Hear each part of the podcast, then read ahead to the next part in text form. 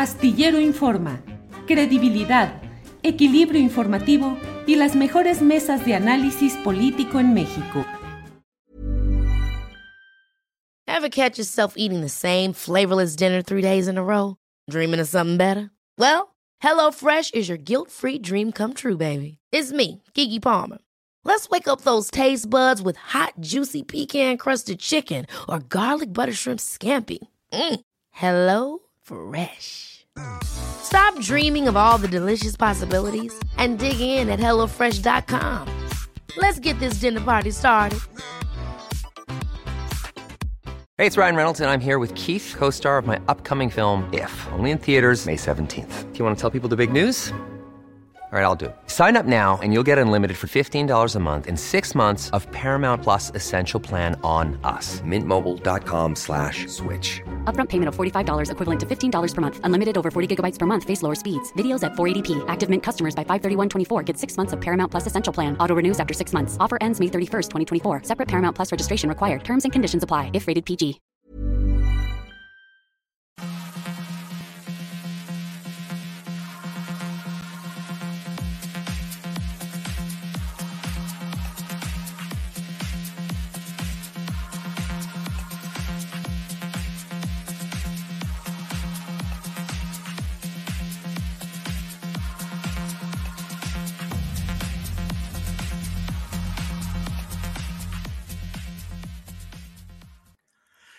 Buenas noches, buenas noches en este domingo 5 de junio de 2022, domingo de elecciones, domingo con mucha información política y electoral que tenemos el privilegio y agradecemos ello de poder estar en contacto con ustedes para platicar, para analizar lo que va sucediendo en este domingo electoral, pues tan esperado, tan...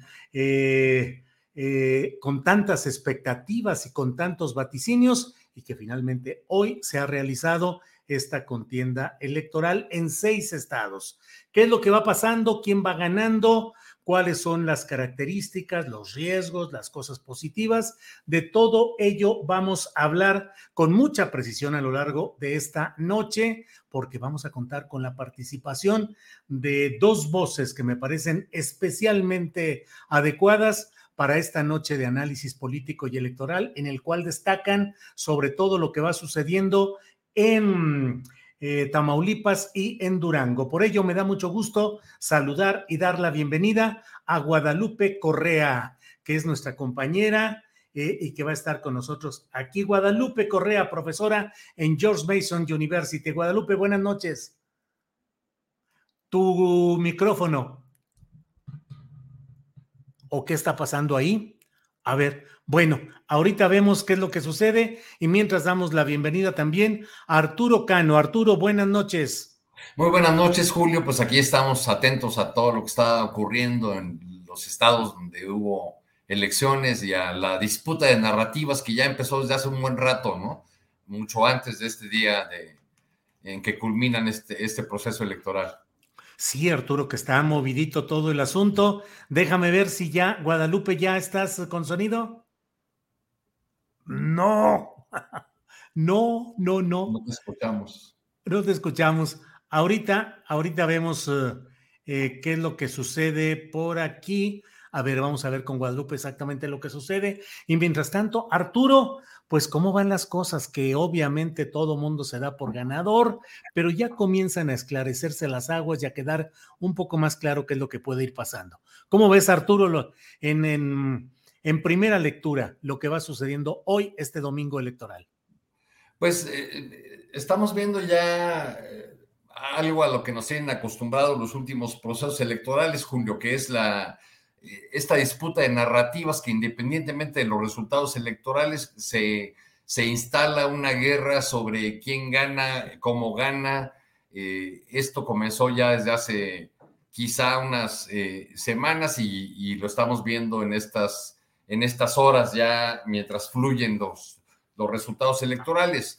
La, eh, el Partido de Acción Nacional ha salido ya a dar declaraciones, el dirigente Marco Cortés, en el sentido de que ellos eh, ganan eh, en tres entidades, lo cual sería una catástrofe para, para Morena y sus aliados. Eh, Morena ha, salido a decir que ganan cinco, que pierden solamente Aguascalientes, pero entre los resultados que podemos comenzar a, ver ya según los programas de resultados preliminares, pues a mí uno que me llama mucho la atención es la, debacle del Partido Revolucionario Institucional, esa caída. Por ejemplo, en el caso de Quintana Roo, se va a quinto lugar. Una, una, presencia prácticamente, eh, pues ya marginal, eh, la, del, la del PRI, pese a eh, pues a la presencia eh, que había tenido eh, dominante en la, en la política quintanarroense o, o, a las expectativas de su, de su dirigencia actual. La, en el caso de Aguascalientes, que era digamos, la esperanza de Morena, en el sentido de que lanzaron esta esta consigna Morena y sus aliados de vamos por seis de seis, aún sabiendo las dificultades que había en una entidad como, como Aguascalientes, con su voto eh, eh, conservador eh, y, con, y con muchas dificultades para hacer crecer a la marca política de, Morena, pues parece que no les, no les alcanzó para, para lograr el triunfo aunque pues no deja de ser eh, eh, destacable que, la candidata de Morena en Aguascalientes obtenga un tercio de, los votos. Ahí, ahí es interesante ver que eh, en los, según un artículo muy interesante que publicó en estos días Miguel Ángel Romero en la jornada, me pareció un, excelente análisis porque él, con datos duros, muestra que en, de las últimas cinco elecciones de gobernador en Aguascalientes, eh, en cuatro ganó el candidato del partido opositor, básicamente por el hecho de que eh, el candidato del partido oficial no era del gusto del gobernador en turno. E, e, ese recuento que hizo Romero parte de la, de la elección en la que fue derrotado Héctor Hugo Olivares, porque no era del gusto de Otto Granados. Bueno, pues parece que no se está cumpliendo con, ese eh, esquema, eh, con, ese antecedente en esta elección porque pesa en este caso en contra la, marca o la figura o la imagen del partido Morena que en esa entidad eh, concita el rechazo de una buena parte de los electores. Sí, Arturo, fíjate que mm, las cifras electorales con todo y que siempre tienen su carga de mm, eh, pues del manejo errático, anómalo que suele darse en todos estos datos, pero sin embargo nos van dibujando ya un nuevo panorama, un nuevo perfil político, electoral y bueno, eh, centrada sobre todo la discusión, me parece, Arturo, en lo que ha pasado en Durango y en Tamaulipas, particularmente. Eh, Tamaulipas con un candidato Américo Villarreal, que no es un hombre de un empuje tan fuerte como otros políticos de Tamaulipas y como la propia entidad parecería de necesitada de un perfil más eh, confrontacional. Américo Villarreal fue relativamente más tranquilo, más cauto y sin embargo las cosas se pusieron calientitas también. ¿Cómo viste? ¿Cuál te parece que es eh, el punto más sorprendente de esta jornada electoral? ¿Tamaulipas o Durango, Arturo? Yo creo que Tamaulipas, por, la historia reciente de esa entidad que está marcada por la eh, presencia tan eh, definitoria del, crimen organizado, por, por, la historia de sus recientes gobernadores, todos ellos involucrados en, líos legales eh, desde eh, que estaban en el poder y, después algunos perseguidos, otros encarcelados, el propio gobernador actual, este, pues eh, señalado eh, de múltiples ligas con, el, con grupos delincuenciales y señalado también por, una, por una larga disputa que estuvo a punto de sacarlo del, del poder. En los últimos días eh, eh, hay que recordar que se habló incluso de que ya había, eh, se había ido, había partido. y el caso de Tamaulipas es emblemático o, nos ilustra bien algo que ocurrió en estos comicios en, el mismo Tamaulipas y en otras entidades, que fue el retorno de, prácticas eh, de intimidación, de uso de grupos de choque e incluso del, uso de, de, de, las fuerzas del orden municipal y estatal para amedrentar, amenazar, eh, actuar en contra de los operadores electorales, de los cuadros o militantes de, partidos, en este caso de, Morena. O sea, una, una, serie de prácticas que yo creo que no veíamos eh, desplegadas de esta manera desde la elección de Del Mazo en el Estado de México. Claro. Y que no son una buena señal eh, rumbo a los comicios del año que entra, donde se disputará precisamente el Estado de México y Coahuila, y sobre todo rumbo a la elección federal del, 24. No sé si estarás de acuerdo en que, en que pues eh, retornaron muchas eh, prácticas que creímos desterradas o aquellas que pensábamos que, que ya no íbamos a volver a ver todos aquellos que cubrimos eh, muchísimas elecciones en México desde 88 o antes, ¿no? Sí, sí, sí, muy, muy complicado todo ello. Arturo, creo que ya está Guadalupe, esperemos Guadalupe, ahora sí. Sí, ahora sí, es que ahora pude hacerlo con el teléfono. Entonces, bueno. Guadalupe, estamos hablando pues en lo general y estamos en una primera lectura. De entrada, primera lectura de este domingo electoral. ¿Cuál es la tuya, Guadalupe, por favor?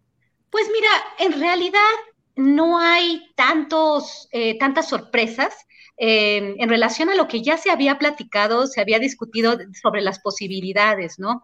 Los estados de Durango, Aguascalientes, pues este, se, se planteaban con estados como estados en los cuales Morena podía perder la elección de una manera un poco más cerrada de lo que hasta ahorita la, la, escuela, encuesta de salida nos está mostrando, ¿no? Vamos a ver también cuál va a ser al final el papel del INE. Es todavía muy, muy pronto para, para cualquier partido declararse ganador en, en los estados donde, donde hay más disputa, ¿no? El caso de Tamaulipas tampoco presenta grandes sorpresas en el sentido de que estábamos esperando este proceso tan sucio electoral, porque el periodo preelectoral, la campaña fue demasiado sucia, el Tamaulipaso, eh, la, la operación del gobernador casi como candidato a la gubernatura, después de todo lo que dijo Arturo, ¿no? Hizo, eso obviamente este, marcó toda la, la presencia del crimen organizado, acusaciones, acusaciones entre el poder federal y el poder estatal, y bueno, también este, pues el desafuero, ¿no? Un proceso que todavía no termina y todavía se tiene que discutir en la Suprema Corte.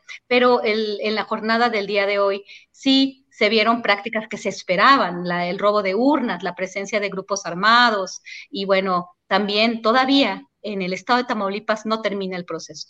Y esto sí nos puede llevar a una discusión mucho más amplia, aunque ahorita, hasta ahorita pareciera ser que los resultados nos da como ganador Américo Villarreal. En realidad no sabemos qué tantas este, manipulaciones puede haber eh, en este estado, ¿no? Todavía no se puede cantar victoria. En el caso de Aguascalientes y Durango, pues se ve una, una ventaja menor que la que planteaban las encuestas y eso también es interesante. Vamos a ver finalmente cuál es el resultado. Y los otros estados donde Morena, en el caso, por ejemplo, de, Oaxaca, donde se vislumbraba una, una victoria, en Quintana Roo también, en el estado de Hidalgo, una victoria contundente del partido Morena, Partido Movimiento Regeneración Nacional.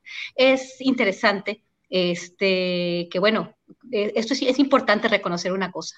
El, un 5 a 1, un 6 a 6, 6 a 0, bueno, una una gran victoria, pero un 5 a 1, un 4 a 2 es una goliza. Y esto también, esto es lo más importante, ¿no?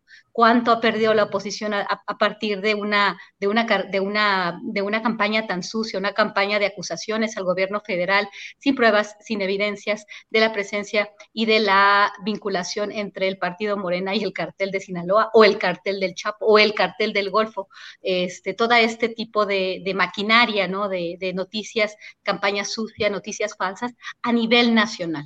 Este, este, este, este proceso electoral fue cubierto por medios nacionales, también no en, los estados, de una forma que plantea, pues, sí, sí, esta, esta, esta lucha campal entre la oposición y un partido que avanza cada vez más.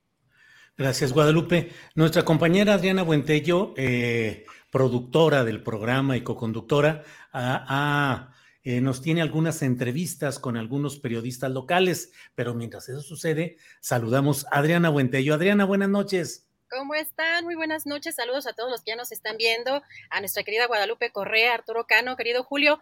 Pues ya estamos listísimos aquí. Vamos a asomarnos, si les parece bien, al PREP, al programa de resultados preliminares de algunas entidades. Primero, eh, si nos hace favor nuestro querido compañero Sebastián, nos vamos Adriana, yo quisiera interrumpir porque me acaban de mandar, nos está llegando la información, pues como sucede en cada elección, nos va llegando encuestas de salida y todo eso.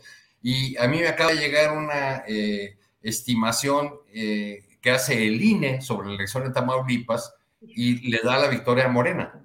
Ah, eh, en el rango superior de 52.7 para Américo Villarreal, 44.8 para el candidato de la, de la alianza. Entonces parece que ahí ya podemos hablar de, de que Tamaulipas se está definiendo para, para Morena.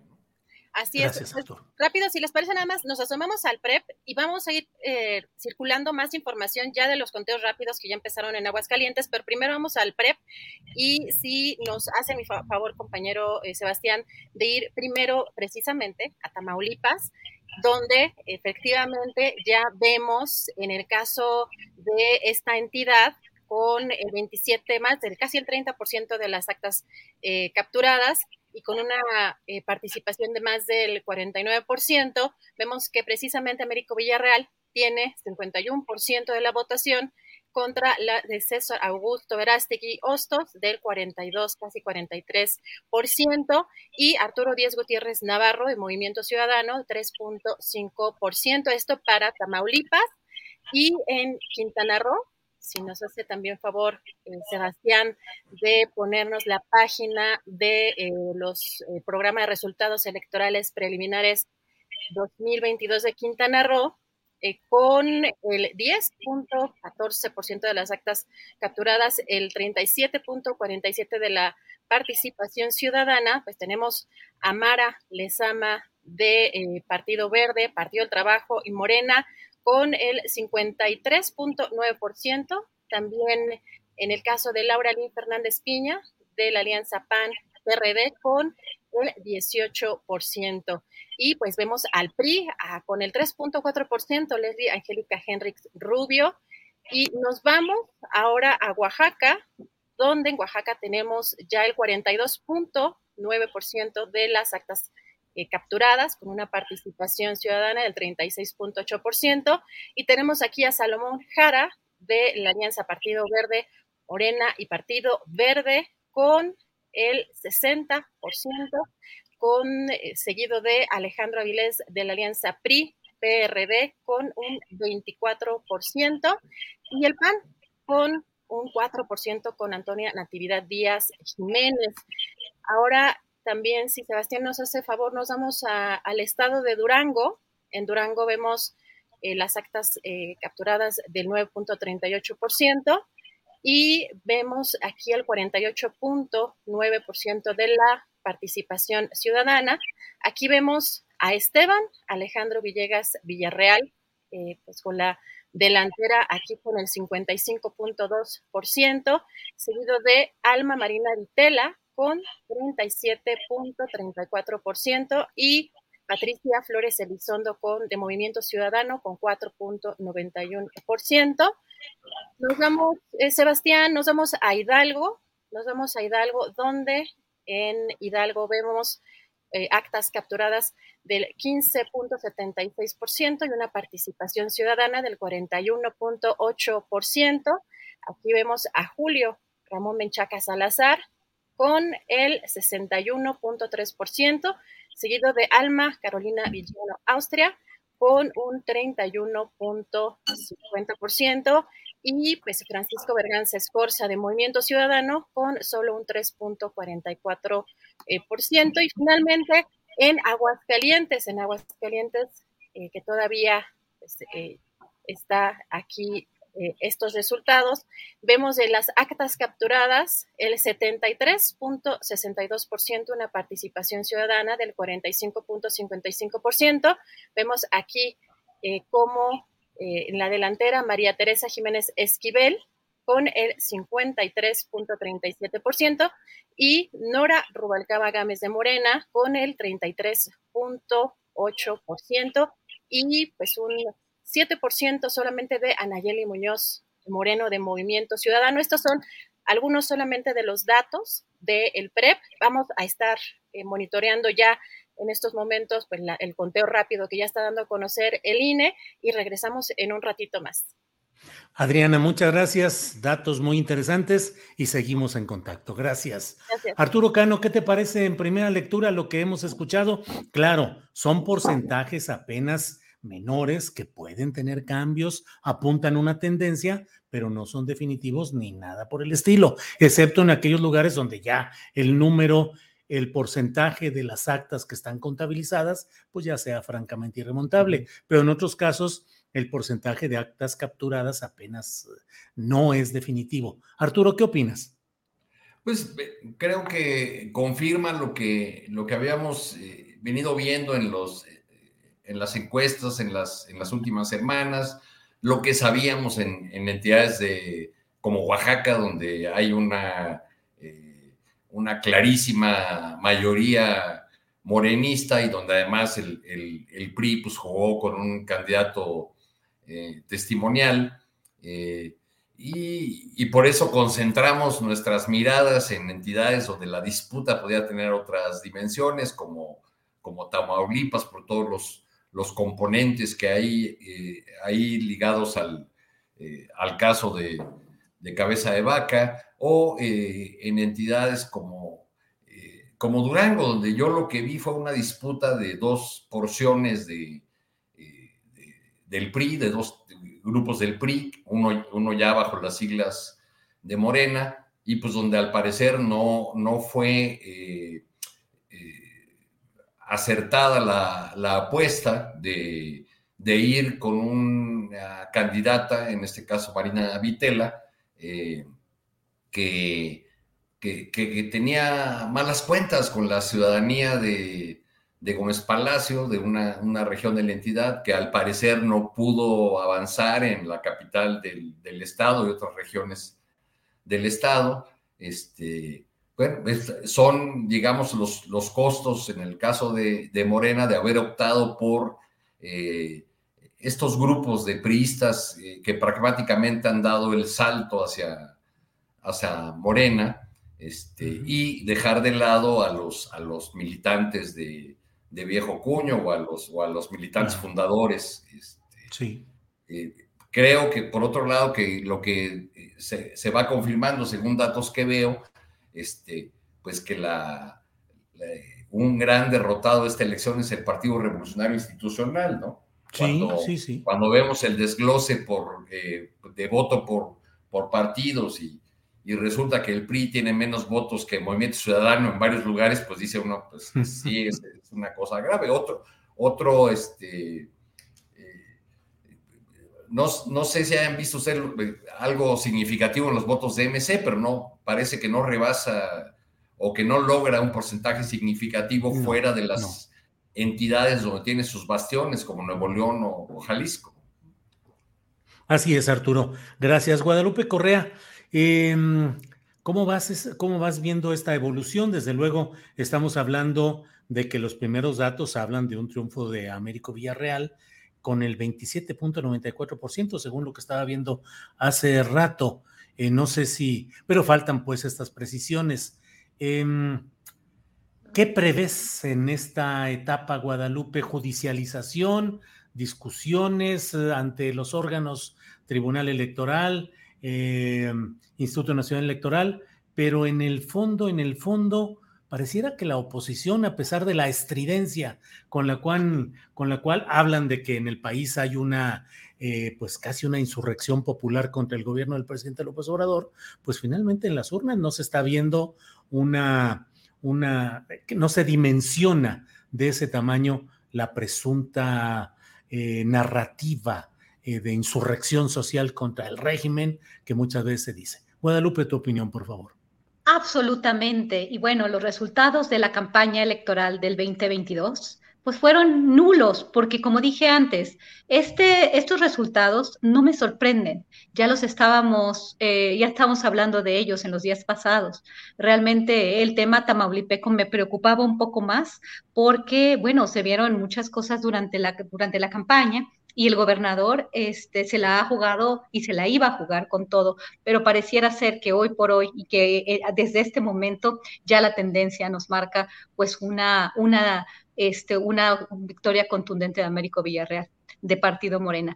Una cuestión que es importante también considerar es que debido a este avance del Partido Morena, que tiene que ver obviamente con el liderazgo de Andrés Manuel López Obrador por su, con, la consolidación de su proyecto, de su partido, del partido que él fundó en México, está eh, llevando hacia otro proceso la desaparición de alguna forma del PRI como tal y la inclusión de sus candidatos, de sus figuras, de sus políticos de tiempo, de carrera dentro del partido Morena. Y esto es un hecho. Realmente creo que de aquí al 2024 vamos a ver las principales por cómo venimos desarrollando y vemos cómo los liderazgos de la oposición, los argumentos, las, campañas, el liderazgo que ha, que ha, jugado este junior, este señor que, que, no tiene oficio ni beneficio, que es hijo de un gran empresario, Claudio X González Jr., Junior por Junior, este, esta campaña tan desatinada que lo que está haciendo es que todo mundo, y el, pragmatismo también que caracteriza al, liderazgo del partido Morena, eh, de, Mario Delgado, el, incorporar a quien puede ser ganador, a quien está mejor en las, en las encuestas. Obviamente hay, hay algunos problemas, algunos errores, el, error de Clara Luz en el estado de, Nuevo León, por ejemplo, o también en el caso de Durango, como, como bien, como bien, como bien bien se señaló hace, hace, hace unos momentos, ¿no? Pero en realidad estamos llenando de, del PRI al partido Morena. Y estas elecciones lo, lo, señalan muy claramente. O sea, Américo Villarreal hizo muy poca campaña, no dijo nada, no, dijo, no, eh, no, no hizo gran aspaviento. Al contrario, fue un candidato bastante, bastante gris, que se alió de sus mismos aliados y, y fue muy parco en sus, en sus declaraciones. Y esto, y un priista, ¿no? Hijo de un priista, de un gobernador priista, y, mm, y, muy probablemente, bueno, lo que, lo que hemos estado hablando también es que el, el recuerdo del padre es lo que le ganó la gubernatura y además que muy probable, no, la, la, la, la posición, ajá, exactamente, que fuera candidato y también en este, en este caso, ¿no? Entonces, para el 2024, la lucha por el poder en México se va a dar al interior del Partido Movimiento Regeneración Nacional. Y desafortunadamente muchos de estos políticos, por ejemplo, pienso también en el caso de Baja California, como estuve hace, unos días, ¿no? Políticos que, que, tienen mucha relación, por ejemplo, con el PAN o con el PRI, que ahorita son las líderes de sus partidos, ¿no? Y también, por ejemplo, de algunas corrientes. El 2024 va a ser una lucha poder, poder, poder dentro de Morena. Y esto que sucedió y que está sucediendo en el 2022 nos está marcando esta tendencia. Gracias, Guadalupe Correa Cabrera. Eh, antes de que sigamos adelante, tenemos por aquí algunos videos que nos pueden dar una idea de cuáles son los posicionamientos de los principales actores políticos de esta noche y de estos días. Eh, está Mario Delgado, eh, que da a conocer, bueno, pues eh, su estimación, tomemos en cuenta que esto se dio hace ya más de una hora y los tiempos políticos pues van cambiando a toda velocidad. Pero esto fue lo que dijo eh, Mario Delgado después de que cerraron las urnas. Aquí está lo que dijo Mario Delgado. El pueblo se cansa de tanta tranza, trucos y trampas. Y hoy triunfó nuestro movimiento en Tamaulipas. Hoy la gente en Oaxaca le dio un enorme gracias a nuestro presidente por todo lo que ha hecho por Oaxaca y por supuesto reconociendo el liderazgo del el próximo gobernador Salomón Jara.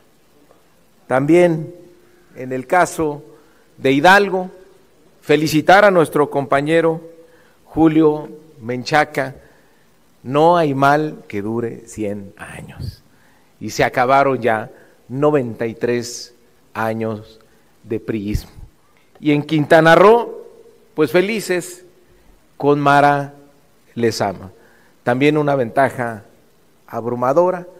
En Durango también fue muy competida, hay que reconocerlos, pero también vamos a tener gobernadora por primera vez en la historia.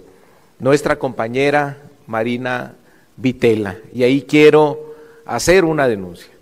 Desde el día de ayer, en la tarde-noche, me trasladé a Gómez Palacio porque teníamos la información de que grupos de choque organizados por el PRI y por el PAN iban a estar amedrentando a la población, iban a ir a las viviendas de los principales liderazgos de Morena, tal como ocurrió. Hay más de 60, 70 domicilios tan solo en la laguna que fueron asaltados durante la madrugada. Vimos incluso imágenes de Marina directamente eh, denunciando una detección arbitraria. Tenemos dos encuestas eh, de salida que nos dicen que vamos, tenemos que esperar hasta el resultado oficial porque no la información que tenemos no es suficiente para poder decir contundentemente que también hemos triunfado en Aguascalientes. Entonces vamos a esperar. Bueno, pues esto es lo que dice Mario Delgado. Guadalupe, no resistí la tentación de ponerlo luego de escuchar lo que estabas diciendo, porque bueno, pero luego tenemos otro video también interesante. Mira, tenemos, miren los dos, Guadalupe y Arturo, tenemos uh, una entrevista, vamos a tener dos, tres entrevistas con compañeros periodistas. Les ruego, Arturo y Guadalupe, que lo que quieran preguntar lo hagan, por favor, como si ustedes fueran los únicos entrevistadores. Yo aquí estaré, pero ustedes pregunten lo que deseen. Estamos con Diana Manso. A ver, déjenme ver, que todavía no está lista se salió. Oye, oye Julio, eh, eh, Mario Delgado, nada más para hacer esa anotación, descafeína hasta las consignas, ¿no? Digo, porque aquella consigna de la tranza era el pueblo se cansa de tanta pinche tranza. Cosa que ha dicho hasta el propio presidente de la República en Palacio Nacional.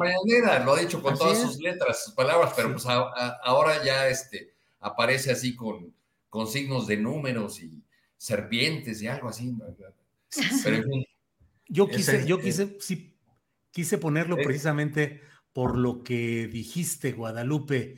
Eh, y mira, hay otro videíto enseguida, si quieres, para luego comentar estos temas de, de lo que ha dicho Mario Delgado, porque también hay que hablar, bueno, los números muy bien, los números adelante, va ganando Morena, qué bien, pero ¿Qué significa esto? Se correrá el riesgo de un envanecimiento, de una creer que las cosas están dominadas. Y bueno, ya lo hemos platicado ahorita, pero miren, vamos a tener ahora este otro eh, video en el cual Mario Delgado convoca simpatizantes del movimiento para arrancar las siguientes tareas y habla del 24. Adelante, por favor, Sebastián, con este video.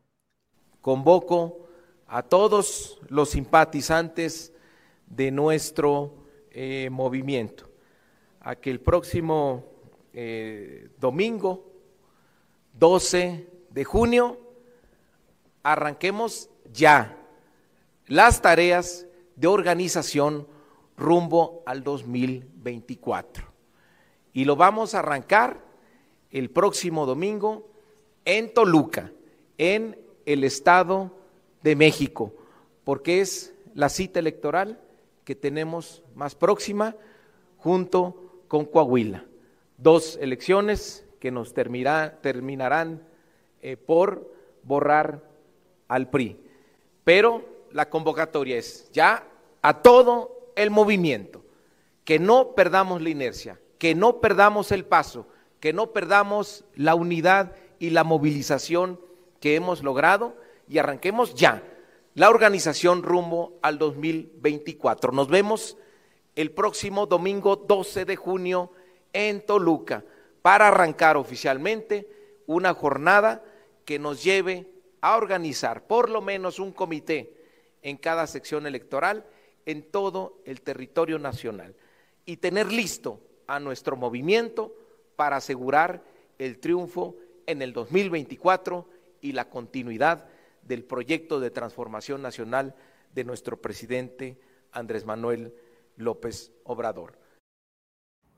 Bien, gracias, gracias Guadalupe y gracias Arturo por escuchar este video. Y vamos ya con Diana Manso. Diana Manso, reportera de Oaxaca, eh, que nos habla acerca de lo que ha sucedido en aquella elección que aun cuando no es, está en el rango de las reñidas, creo que tiene muchos mensajes y muchas circunstancias políticas. Diana, buenas noches. ¿Qué tal, Julio? ¿Cómo estás? Arturo, Guadalupe, es un gusto estar con ustedes, admirado siempre. Y bueno, pues hoy fue una jornada loquísima en Oaxaca, que aunque, bueno, fue tranquila en el sentido de que pues, mucha gente no salió a votar. La verdad es que no, no salió así como cuando son las elecciones eh, locales, por poder decirlo, ¿no? A la alcaldía o una diputación. Sin embargo, pues ah, hubo un fenómeno importante que marcó Oaxaca, ¿no? El hecho de que hace una semana, casi menos de una semana, pues hubo un huracán, el, huracán Ágata, que afectó severamente lo que es la costa y la, región sur de Oaxaca. Entonces, eso, este, pues fue un panorama bastante importante porque hubieron incidencias. Incidencias a qué me refiero? Incidencias a que alrededor de las ocho y cuarto de la mañana comenzaron las primeras incidencias con la quema de urnas esto fue algo que, movió fuerte, este, principalmente ahí en el tema de Copalita, donde este, pues fueron las primeras urnas que se quemaron. Posteriormente ya fueron en, el, en la región del Istmo, en el municipio de San Juan Guichicobi. Ahí se quemaron alrededor de 14 urnas porque fueron San Juan Guichicobi y sus agencias municipales. Esto en torno a qué? En torno a que hay conflictos también políticos y, están, bueno, los habitantes declararon estar inconformes con... se, trata, Diana, perdón, se trata, de, se trata de conflictos locales.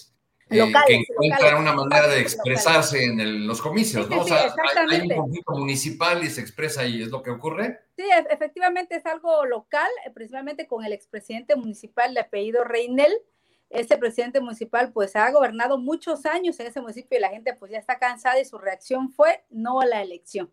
Entonces fueron alrededor de cuatro agencias municipales de San Juan Guichicobi, esto se ubica en la zona Mije del Istmo de Tehuantepec y bueno, ahí también se suscitó esta, esto importante, ¿no? Y lo otro pues con el fenómeno de Ágata, que bueno, la gente decía, yo no queremos, o sea, no estamos ahorita para una elección, ¿no? La gente está necesitada, ¿no? Hace días recorrimos la zona y la verdad es una zona devastada. Este, La costa, toda esta zona está muy, pues la gente necesita apoyos, alimentos, víveres, ropa, y no estaban pensando en una elección. Pero además de todo este panorama, pues ya los resultados preliminares, o sea, el PREP, ahorita a esta hora que son 9.38 de la noche, hora centro de México, pues este, mantienen ventaja en un 40% al pues al aspirante a la gobernatura de Oaxaca por el Partido Movimiento Regeneración Nacional, que es Salomón Jara Cruz, él aventaja estos comicios, ¿no? Hasta ahorita se lleva pues el cómputo de 36% de las de lo que son la, las votaciones, eh, se, están llegando, están llegando todavía este, los resultados, sin embargo, él lleva una ventaja importante contra su, pues, eh, no podemos ir cercano aspirante, pero con el que tenía, digamos, la lucha campal de, esta elección, que es Alejandro Avilés Álvarez, que, está ocupando, pues él tiene solo el 24%. Entonces hay un 40% de ventaja que, maneja este, como ahora, hasta ahorita, ¿no? El virtual ganador de la contienda en Oaxaca, pues es Salomón Jara Cruz, y el cual, pues hace unos minutos también dio una conferencia de prensa en la cual él señala de que pues ya llegó la primavera a Oaxaca, que su triunfo es de todas, todos los oaxaqueños quienes están cansados, asegura él, de corrupción, demagogia y pobreza. Pero algo que también se, algo que también pudimos observar en esta contienda electoral es que también las personas votaban eh, sus molestias en las urnas. ¿Cómo se presentó esto? Pues colocaron mensajes, ¿no? En las boletas, como no más feminicidios, alto a la violencia, retorno seguro a tierra copala. Recordemos que hay este, alrededor de 100 personas de la etnia triqui que están en la Ciudad de México y no han podido regresar a sus casas.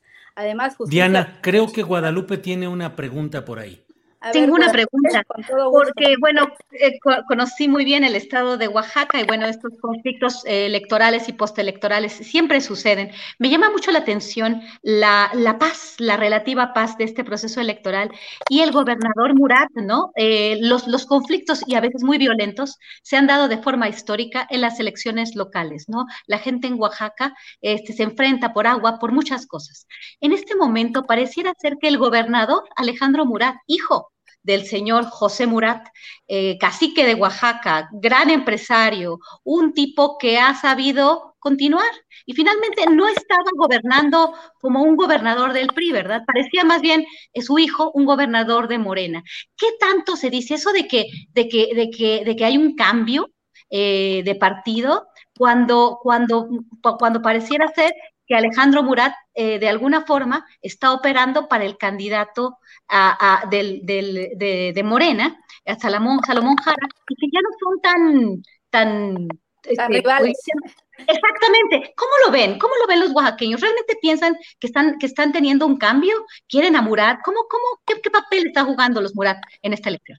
No, pues Murat le quedó de ver mucho a Oaxaca, ¿no? Ese es la, lo que realmente es el, es el mensaje, ¿no? Eh, una en primera, pues este, me acuerdo que yo cuando estudiaba en la universidad, mi papá tuvo el sueño de que iba a cruzar el istmo con Oaxaca eh, sin cruzar las cinco horas de curvas, ¿no? Que hacemos, pero no está. Entonces, hay dos carreteras, la, eh, la carretera Istmo y la carretera de la costa, que no están concluidas.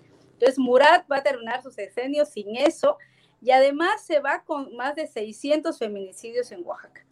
Entonces, creo que no es una lectura tan grata la que nos deja Alejandro Murat, pero también está el tema de los conflictos, ¿no? O sea, hace un día, el día de ayer, por ejemplo, se levantó un bloqueo de casi seis días que estuvo en la zona Mije, principalmente esta zona de San Juan Guichicovi, donde pues es un conflicto ya de, muchos meses, de muchos años. Entonces no podemos decir de que Murat se va con las manos o, con, nos deja como un Oaxaca pacífico, jamás. No, yo creo que deja mucho que desear para los oaxaqueños y además que él ha dicho que es un candidato presidenciable para el 2024. Entonces creo que Murat se dedicó más a eso que a atender este, los conflictos que estamos viviendo en Oaxaca. Y aunque hizo el recorrido ahorita en la zona de la costa, estuvo caminando, pero pues ya nadie le cree, ¿no? Entonces creo que es, es algo que es una lectura que está dejando. Y aunque él pues acudió obviamente a los, a los cierres de campaña, a la apertura de campaña de su candidato Alejandro Avilés, pero sí, este, pues mucha gente lo relaciona con el presidente de la República, ¿no? Con Andrés Manuel Obrador, que no en balde ha visitado más de 20 veces, creo, Oaxaca, está gobernando. Entonces, este, pues sí nos deja eso, ¿no? no nos deja como un suspenso entre, quizás su, quizá entró o está gobernando por el PRI, pero pues este, quizás haya sido ya un pacto, ¿no? Con, Andrés Manuel López Obrador, más que con Salomón Jara, con Andrés Manuel López Obrador, creo, ¿no? Claro, Diana, pues muchas gracias por esta oportunidad de tener la panorámica de lo que está sucediendo en Oaxaca. Te agradecemos y estamos atentos a lo que siga por allá. Gracias, Diana. Gracias a ustedes, que tengan buenas noches y seguimos de este lado. Igual, gracias, Diana, hasta luego. Bueno, pues este ha sido el reporte de Oaxaca, pero tenemos desde luego información relacionada con el punto candente que es Tamaulipas y para ello está o estaba porque están, está entrando y saliendo por la cuestión del Internet y de los asuntos del reporteo. No sé si ya está lista Marta Olivia López. La veía por ahí. Eh, eh, eh, mm. Ah, bueno, pues entonces, Marta Olivia, buenas tardes. Ah, bueno, entonces, pues bueno, Arturo Cano, Em, ¿Qué hacer con todo este? No, bueno, a ver, espérense, que creo que ya entró Marta Olivia. Ustedes disculparán, pero son los asuntos de una producción que hacemos, ya saben, somos producciones con lo que hay. Eh, déjenme ver si ya está por aquí. Em, ay, este, Ariana Buentello pone en el chat una emoticona así llorando y diciendo, ay, no me lees, Julio, lo que es porque me está dando algunos comentarios y no estoy yo haciéndole caso a Adriana, pero ya veo que aquí está todo caminando. ¿Qué hago, Adriana? Vamos con Marta Olivia. El próximo domingo, mientras tanto, Julio, pues vamos a, reportar desde Toluca. Ya nos dijo Mario Delgado, ¿verdad? Que arranca que arranca. No, no, no van a dejar ni un respirito, ni un, ni, un tiempecillo ahí. Luego, luego, vamos a. Así es. Y, el, punto de arranque, eh, diría yo, para mayor precisión, eh, no será en Toluca el 12, sino fue la foto que hace unos días vimos de la jefa de gobierno Claudia Sheinbaum con los tres suspirantes de Morena, con Higinio eh, Martínez, el, senador, Horacio Duarte, el funcionario público, y Delfina Gómez, la secretaria de Educación, mm, con ese mensaje de, unidad, pero más allá del mensaje de unidad del Estado de México, está el mensaje de que esas canicas, las canicas mexiquenses, son canicas que ya comienza a jugar una corcholata. ¿No? así es, así es. Bueno, tenemos dos invitados de lujo para hablar sobre lo que está pasando en Tamaulipas. Marta Olivia López, reportera de un, digo, y directora del portal en un 2x3 allá en Tamaulipas, y Carlos Manuel Juárez, que está también por aquí. Marta Olivia, ¿nos escuchas? No nos escucha sí, Yo sí los estoy escuchando. Sí, ah, sí. Sí, a ver, sí los Marta Olivia. Me voy a mover un poco. Sí. ¿Sí me escuchan ustedes? Sí, te escuchamos plenamente, Marta Olivia. Adelante, por favor. ¿Cómo va todo por allá? Sí. Bueno, bueno, bueno. Pero bueno, mientras se resuelve el asunto de la conexión de Marta Olivia, está Carlos Manuel Juárez. Carlos Manuel, buenas noches. Hola Julio, hola Arturo, doctora Guadalupe. Pues bueno, aquí estamos eh, justo en la sala de prensa que montó el órgano electoral de Tamaulipas, prácticamente vacía ya. Eh, hace unos minutos, pues bueno, ya el consejero presidente del IETAM anunció que esta tendencia es clara y es a favor de el candidato de la Alianza Juntos Hacemos Historia, Américo Villarreal Anaya. ¿Qué datos son los que está manejando la autoridad local? Eh, ahora te los voy a, te, los, voy a eh, leer, Julio, porque sí es muy preciso el reporte que da el consejero presidente eh, Juan José Ramos Charre. Menciona que, bueno, que el límite eh, mínimo de votación, de porcentaje de votación para César Pérez Hostos es de 41.7 y el máximo es de 44.8. El mínimo de Américo Villarreal es de 49.5 y el máximo es de 52.7. Y en el caso de Arturo Díaz Gutiérrez, de Movimiento Ciudadano, el mínimo es de 3 y el máximo es de 3.4. Eh, lo que mencionan es que este ejercicio es eh, son, se llevó a cabo con 300 eh, casillas, que son una, muestra considerable eh, y que, bueno, que marcan una tendencia pues clara en donde la participación ciudadana se encuentra entre el 51.6 y 55.6% y pues la tendencia mencionan es mencionan que estadísticamente eh, es eh, muy imposible que eh, pues el truco Verástegui, el candidato de la Alianza Va por Tamaulipas, alcance a Américo Villarreal Anaya. Gracias. Guadalupe, Arturo, ¿desean preguntarle algo a Carlos Manuel? Sí, yo sí me gustaría preguntarle algo a Carlos Manuel. Carlos, ¿qué vislumbran, qué se, qué se comenta a partir de si ganara ya, esta, esta tendencia parece ya muy clara, pero ¿qué se, qué se vislumbra? Este, ¿qué, ¿Qué se está platicando? ¿Cuál sería el futuro del actual gobernador de Tamaulipas? Pues es una pregunta abierta. Yo creo que hay, en este momento, eh, creo que hay más expectativa por ver si el gobernador Cabeza de Vaca va a salir a reconocer este resultado electoral, aunque él no es el, eh, aunque digamos, él no es el candidato, pero pues se volvió el candidato en las últimas semanas. Entonces hay mucha expectativa de cuál va a ser su posición y a partir de ahí, eh, doctora Guadalupe, comenzará una nueva lectura, porque sabemos que eh, lo que pasó a mitad de semana con la Corte, que pospuso eh, la decisión de la controversia del desafuero, pues dio muchas lecturas, ¿no? Como que había un pacto, como que estaba la entrega de esta gobernatura para su impunidad. Sin embargo, pues veremos qué es lo que sucede. Por lo pronto, Cabeza Vaca en la mañana apareció, dio, eh, eh, votó en Reynosa, no se le veía tan tranquilo, se le veía un poco como molesto, seguramente él tenía datos eh, de los resultados posibles. Y pues eh, lo que yo creo que ahora también va a iniciar es un clima muy tenso, porque por ejemplo ya vemos que Santiago Nieto ya puso un tuit, obviamente referenciado a, a Cabeza de Vaca, en donde le dice eh, seré breve, cabeza de vaca, ya te vas, y también tus secuaces. Bien, gracias Carlos Manuel. Está Marta Olivia también por aquí. Marta Olivia, por favor, danos tu lectura de lo que ha sucedido hoy en Tamaulipas. Así es, Julio, muy buenas noches a todas y todos. Bueno, me encuentro en el Instituto Electoral de Tamaulipas, que quiero decirles que extrañamente, sin avisarle a nadie, bueno, sigue la sesión acá, una sesión e iban a dar la información a eso de las 11 de la noche y la adelantaron dos horas. La adelantaron sin aviso a los medios de comunicación, nos enteramos de chiripada y estamos acá en el 13 Morelos, en el centro de la ciudad. Ya de plano abandonaron la, la área de prensa que habían eh, adaptado ahí en un hotel de la ciudad.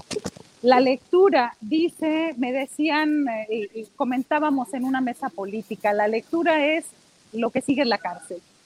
Es inevitable, es inevitable que con esto se esté hablando muy cerca de Francisco García Cabeza de Vaca como una cárcel. Que sea ese su destino, no sé en cuánto tiempo, pero sí es el destino que va para allá. Hoy mismo, hoy mismo detuvo a cuatro dirigentes de Morena con lujo de fuerza. Uno fue en el municipio de Padilla, 60 kilómetros de Ciudad Victoria, y todavía se notaba esa parte, ese querer, ese aferrarse, aferrarse al poder. Y bueno, también, ya saben, uno siempre tiene dos ideas contrarias. La otra es si precisamente el truco lo puso para que perdiera, un candidato perdedor, aunque, aunque movió cielo, mar y tierra, movió estructuras, movió dinero, movió gente, acosaron de muchas formas, acosaron a los trabajadores burócratas, a, comerciantes en, Reynosa, a, este, a los cañeros allá en la zona de donde es el truco. Han hecho de, absolutamente de todo. ¿Cuál es el futuro? Yo creo que es ese. El asunto es que eh, cuando Santiago Nieto pone en ese un tuit, es que él sabe exactamente cómo está integrada toda esa investigación de la unidad de inteligencia financiera que él presidió. Bien, eh, Guadalupe, Arturo, ¿desean preguntarle algo a Marta Olivia? Pues yo, quisiera saber cuál es el clima en, Tamaulipas, eh, porque es una elección que despertó pues mucho interés en el país y siempre eh, los temores de que en cualquier momento se desataría violencia o que veríamos este, escalar asuntos como esto de la intimidación y las agresiones a, militantes u, operadores electorales de, Morena. Eh, una vez conocido este resultado, lo que ha pasado es que entramos en una etapa de calma chicha, de, después de esta tempestad vino la calma o, es algo aparente. ¿Qué, ¿Qué, opinan ustedes desde allá que están en Tamaulipas? es una calma chicha. O sea, eh, el candidato Américo Villarreal Anaya de Morena PT Verde citó una rueda de prensa a las 6 de la tarde. Empezó a las 6.05 y a las 6.20 terminó. Eh, y todos rodeándolo, cubriéndolo y se fueron inmediatamente. A mí me parece que ese es el temor, es el temor de poder detener a cualquiera de los diputados locales. Han sufrido acoso y, y hablo de dos diputadas, Casandra de los Santos y la diputada también Magali de Andar, donde ella de familia de periodistas de Reynosa, donde fueron cercadas por seis patrullas de la Policía Estatal Preventiva. Hoy mismo las escenas de veras que es como si fuera...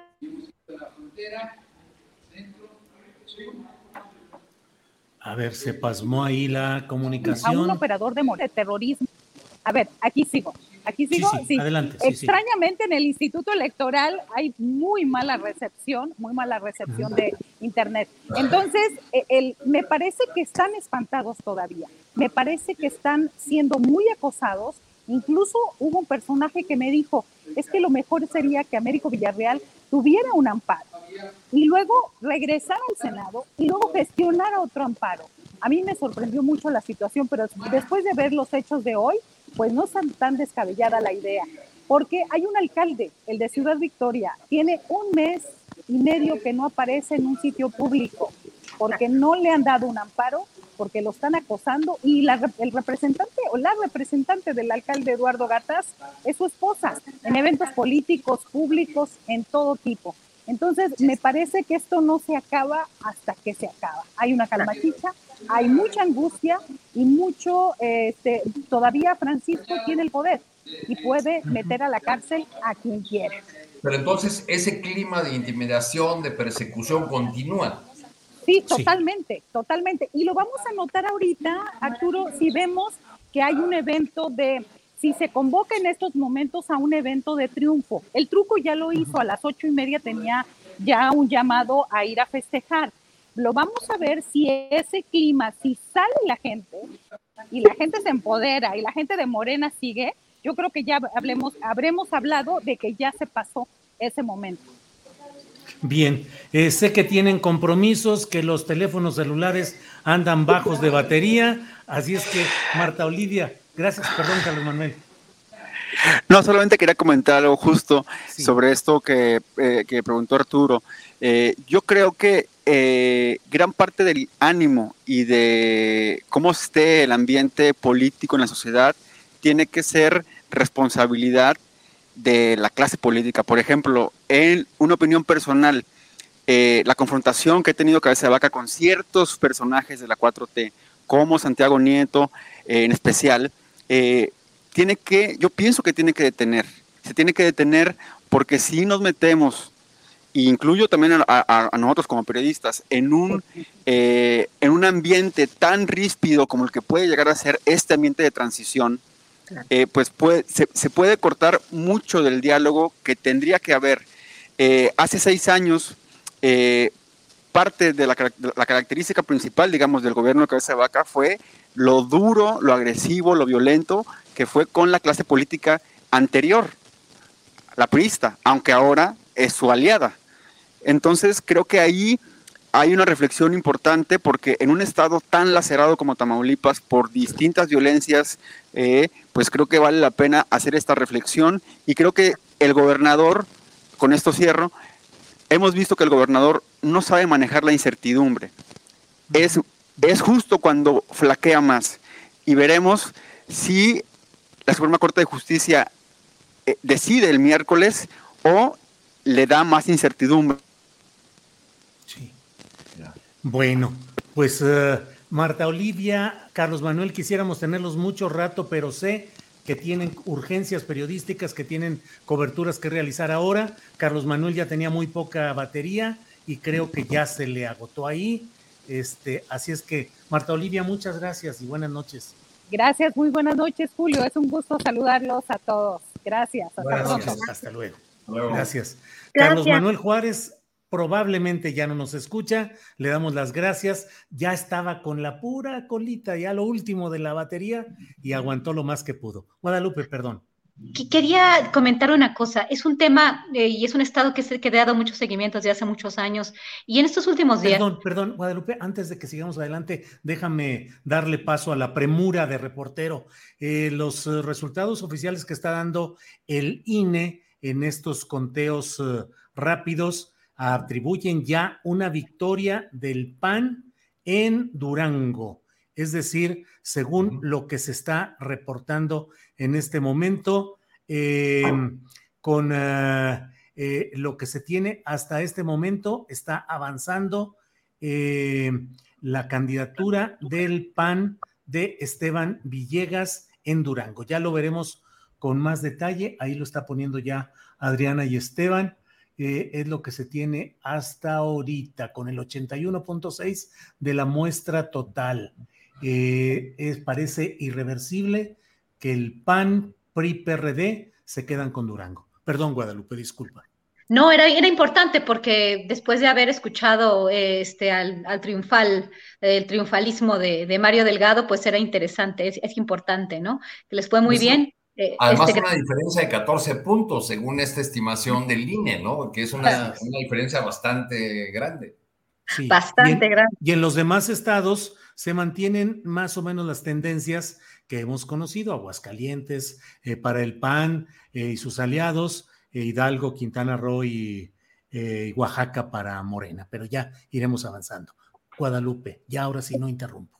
Eh, no, no, no, está bien. Yo, yo, yo creo que, que Tamaulipas era una elección muy importante porque cambia todo el, panorama del noreste, ¿no? Esta relación entre los, entre los gobernadores con el gobernador Gregabot y, bueno, obviamente gobernadores de oposición, este, en, en franca oposición en contra del presidente Andrés Manuel López Obrador. Sin embargo, en últimas fechas, en los últimos días, este, se ha hablado pues de, algunos escándalos, ¿no? Relacionados con el tema Tamaulipas y pues eh, a muchos de nosotros nos huele, ¿no? Nos huele a, nos, huele a pacto. Es interesante cómo Américo Villarreal eh, hasta el final pues se defendió porque a sus hijos también se les, este, el fiscal eh, Irving Barrios Mojica, el autor del Michoacanazo y ahora el, actor del, el autor del Tamaulipaso, pues también les, les, les encuentra unas investigaciones o, los investiga, ¿no?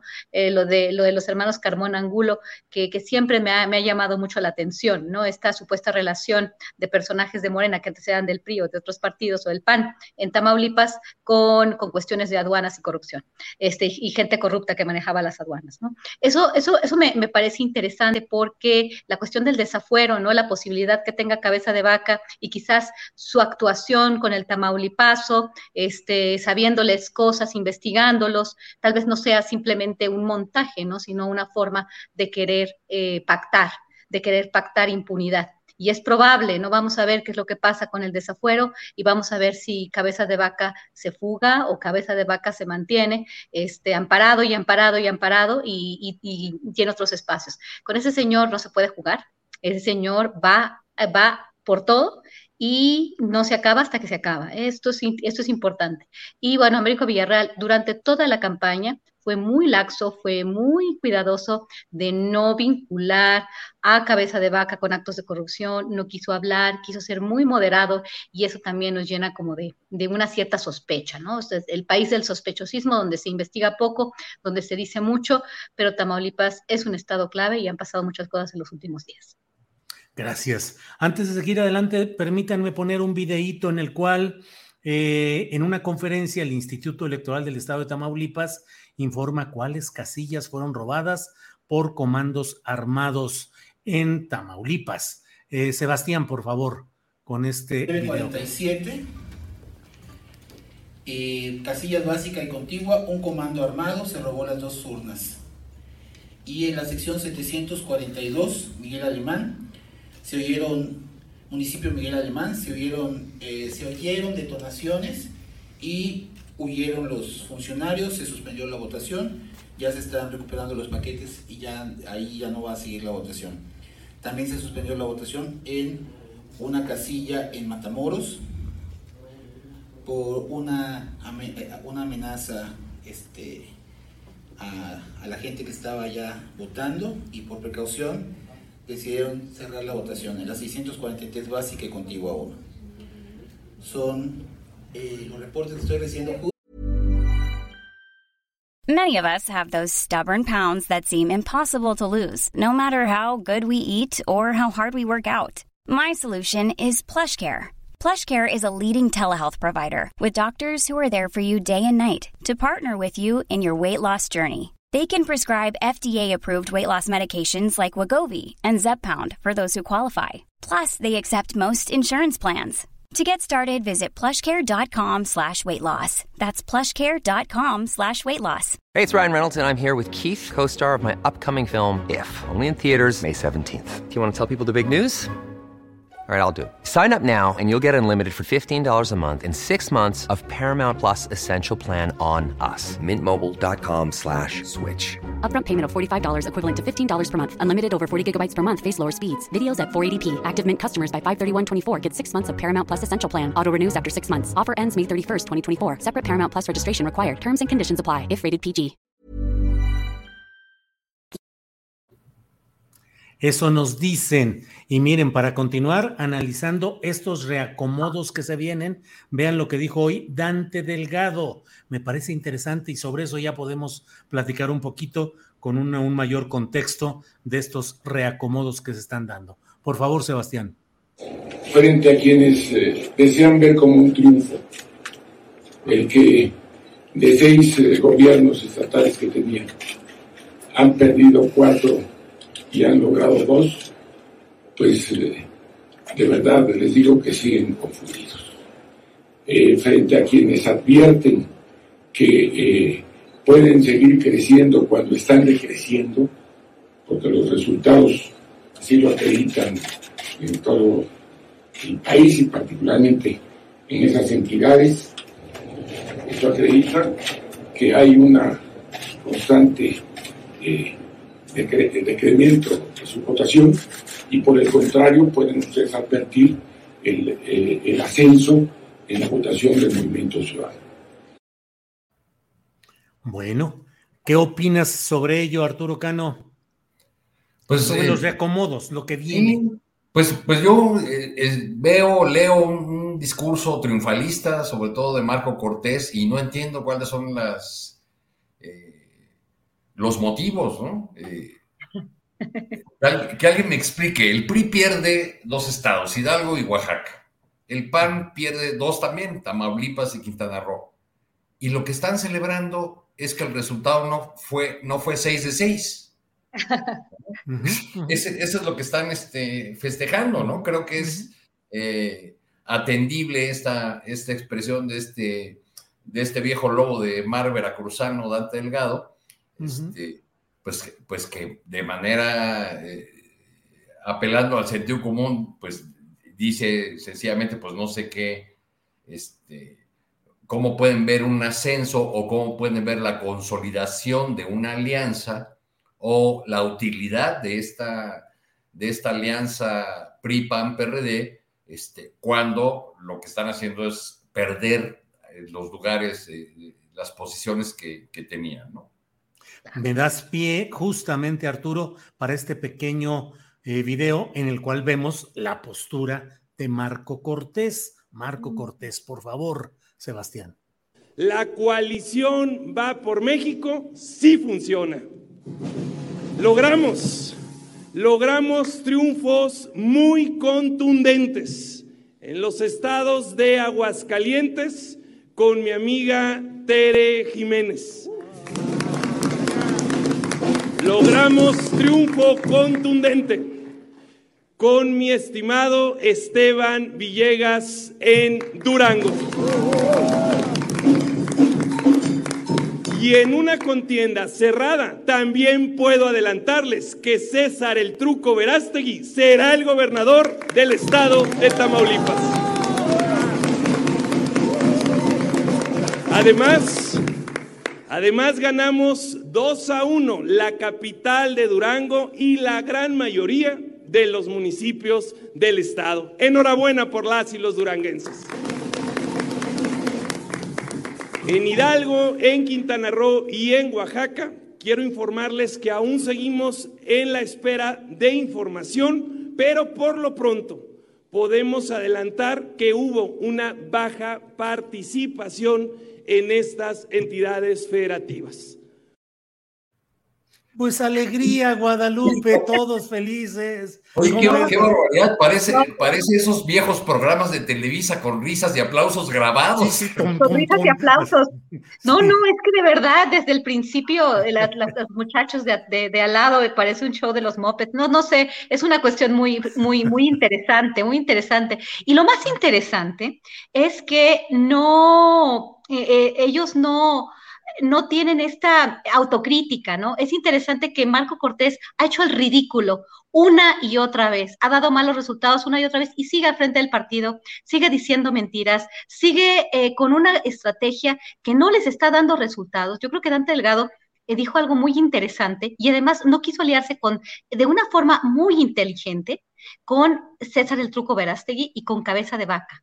Sabía perfectamente hacia dónde quiere llevar a su partido y no quiso porque hubiera podido utilizar bien Francisco Javier García Cabeza de Vaca si hubiera tenido eh, de su lado al candidato de Movimiento Ciudadano eh, hubiera sido algo muy interesante porque se hubiera cerrado mucho más la contienda y hubieran podido operar mejor una especie de fraude. Que bueno, aquí se vale, bueno, no se vale para nada, pero este, eso es lo que estábamos esperando, ¿no? Entonces, ¿qué pasa? ¿Qué pasa, por ejemplo, de nuevo, con este líder moral este, Junior, ¿no? Este, porque se habló mucho durante la campaña del, del el nombre, se utilizó mucho el nombre, este, mm, eh, señor X González, ¿no? Claudio X González, este, y estos, estas personas ya dan risa, ¿no? Sus participaciones en las redes sociales, su triunfalismo a la, a la, de la forma más cómica y más burda, una guerra sucia tan burda, ¿Qué esperan estos partidos? Y yo creo que por eso mismo, eh, la, como dije antes, ¿no? Eh, todo el mundo está viendo que esta alianza es la alianza perdedora y todo el mundo está dejando de operar con esa alianza. Los candidatos fuertes se están yendo a Morena, ¿no? Habría que también Morena hacer una depuración muy, muy, eh, muy, muy, muy, muy a conciencia, ¿no? Porque en Tamaulipas si uno siguió la contienda de una forma muy, muy, muy precisa, pues muchas de estas figuras, ¿no? No necesariamente tienen todas las manos muy limpias, ¿no? Se habla de ciertos pactos eh, de, políticos eh, de Morena, ¿ya? Con, figuras extremadamente corruptas, ¿no? La tontería, la estupidez, la, la falta de, visión para hacer cambios, ¿no? Para cambiar el liderazgo, cambiar el rumbo, este, pues hacen, hacen esto, ¿no? Y entonces ahora todo está, eh, todo está centrado en, el Partido Morena. Gracias, Guadalupe. Em, bueno, pues miren, vamos a darle otra vueltecita a lo de Oaxaca porque hay eh, todo esto que hemos estado hablando, creo que es un estado con muchos detalles interesantes y para ello está con nosotros eh, Pedro Matías, eh, periodista en Oaxaca y corresponsal de proceso allá. Así es que Pedro Matías, buenas noches. Buenas noches, Julio. Buenas noches, Arturo. Guadalupe, un gusto, mira, ¿en dónde nos volvemos a encontrar? Hola, Pedro, un gustazo verte aquí. siempre un gusto estar con ustedes. Gracias, Pedro. ¿Cómo van? O sea, ya tenemos los datos, ya tenemos más o menos las cifras, todo. ¿Qué lectura política de lo que hoy ha sucedido y qué va a representar para el futuro de Oaxaca, Pedro? sí, sí, sí. Este, la verdad, el panorama no se ve nada halagüeño. Eh, primero porque el candidato, ahora ya este triunfador, eh, se ha rodeado de personajes eh, muy cuestionados, algunos eh, vinculados a la delincuencia organizada, o él saliendo en defensa de varios de ellos que han sido acusados y señalados de ilícitos como la desaparición forzada o dedicados a cuestión del huachicol. Entonces, esto sí es preocupante porque si ellos están detrás de él,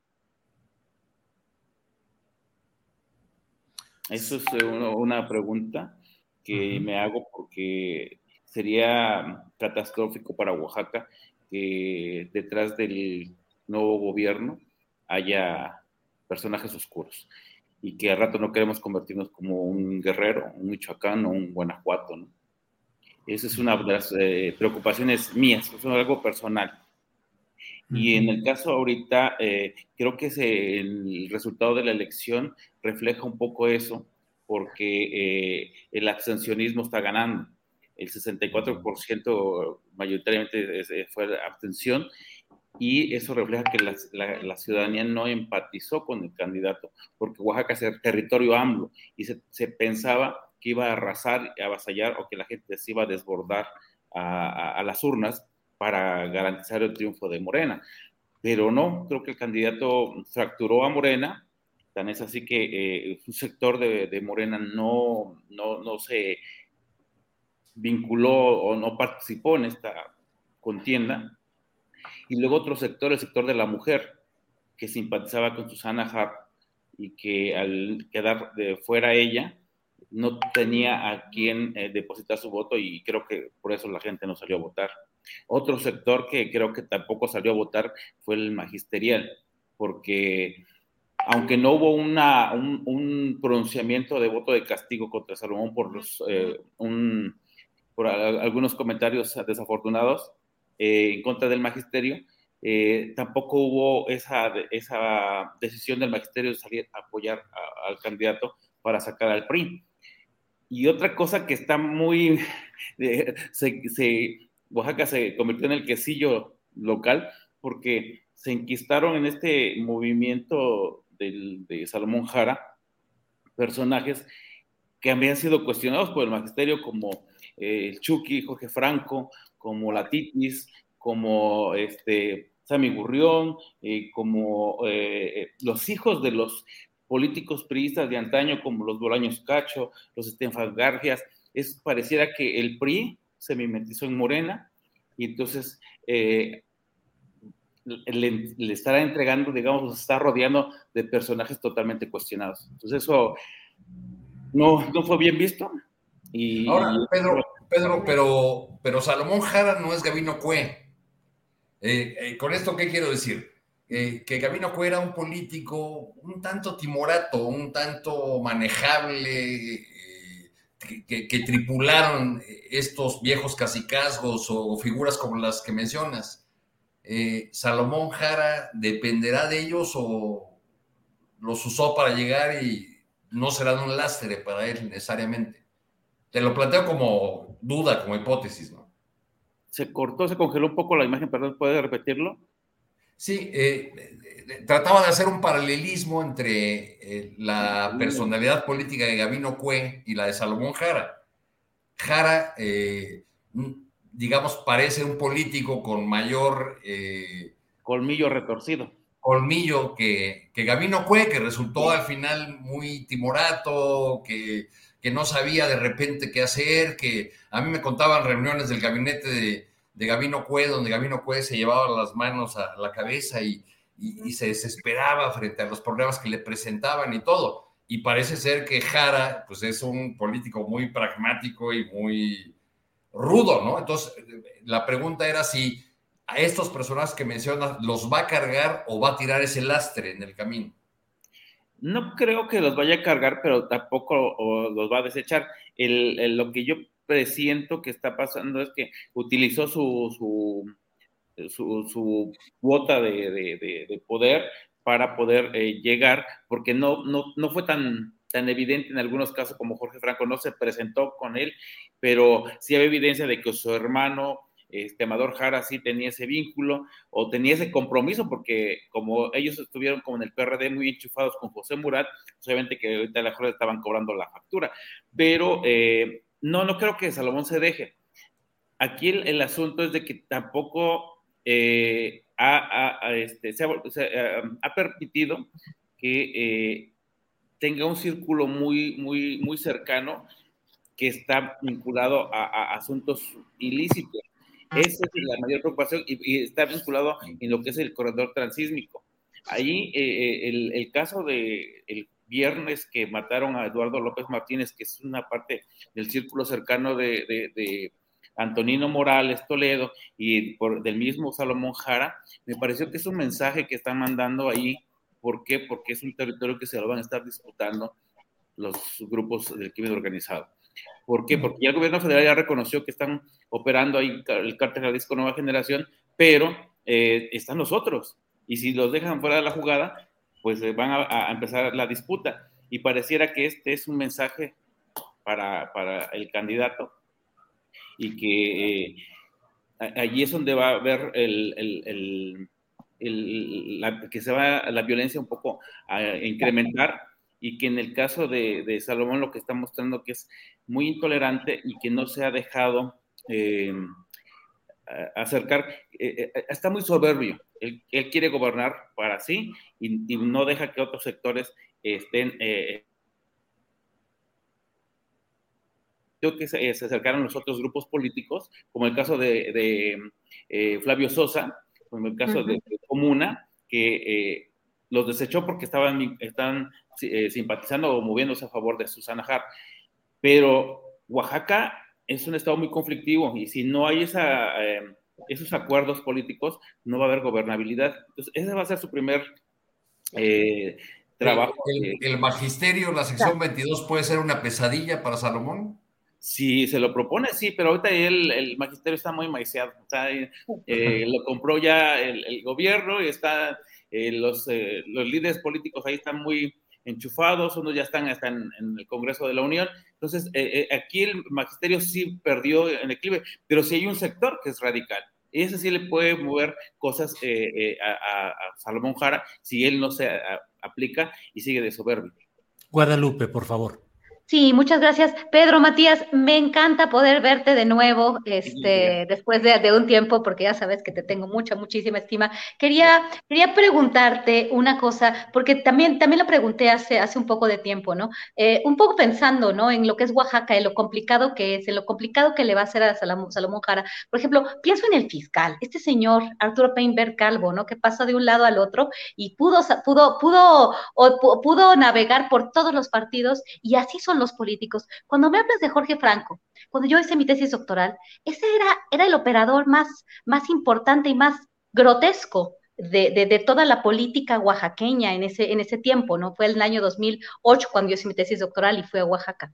Y otra vez verlos ahí, ver, ver, ver que tienen, y, bueno, si, si estuvieron con Salomón Jara, no le van a perdonar ni el espacio que seguramente ya negociaron con él.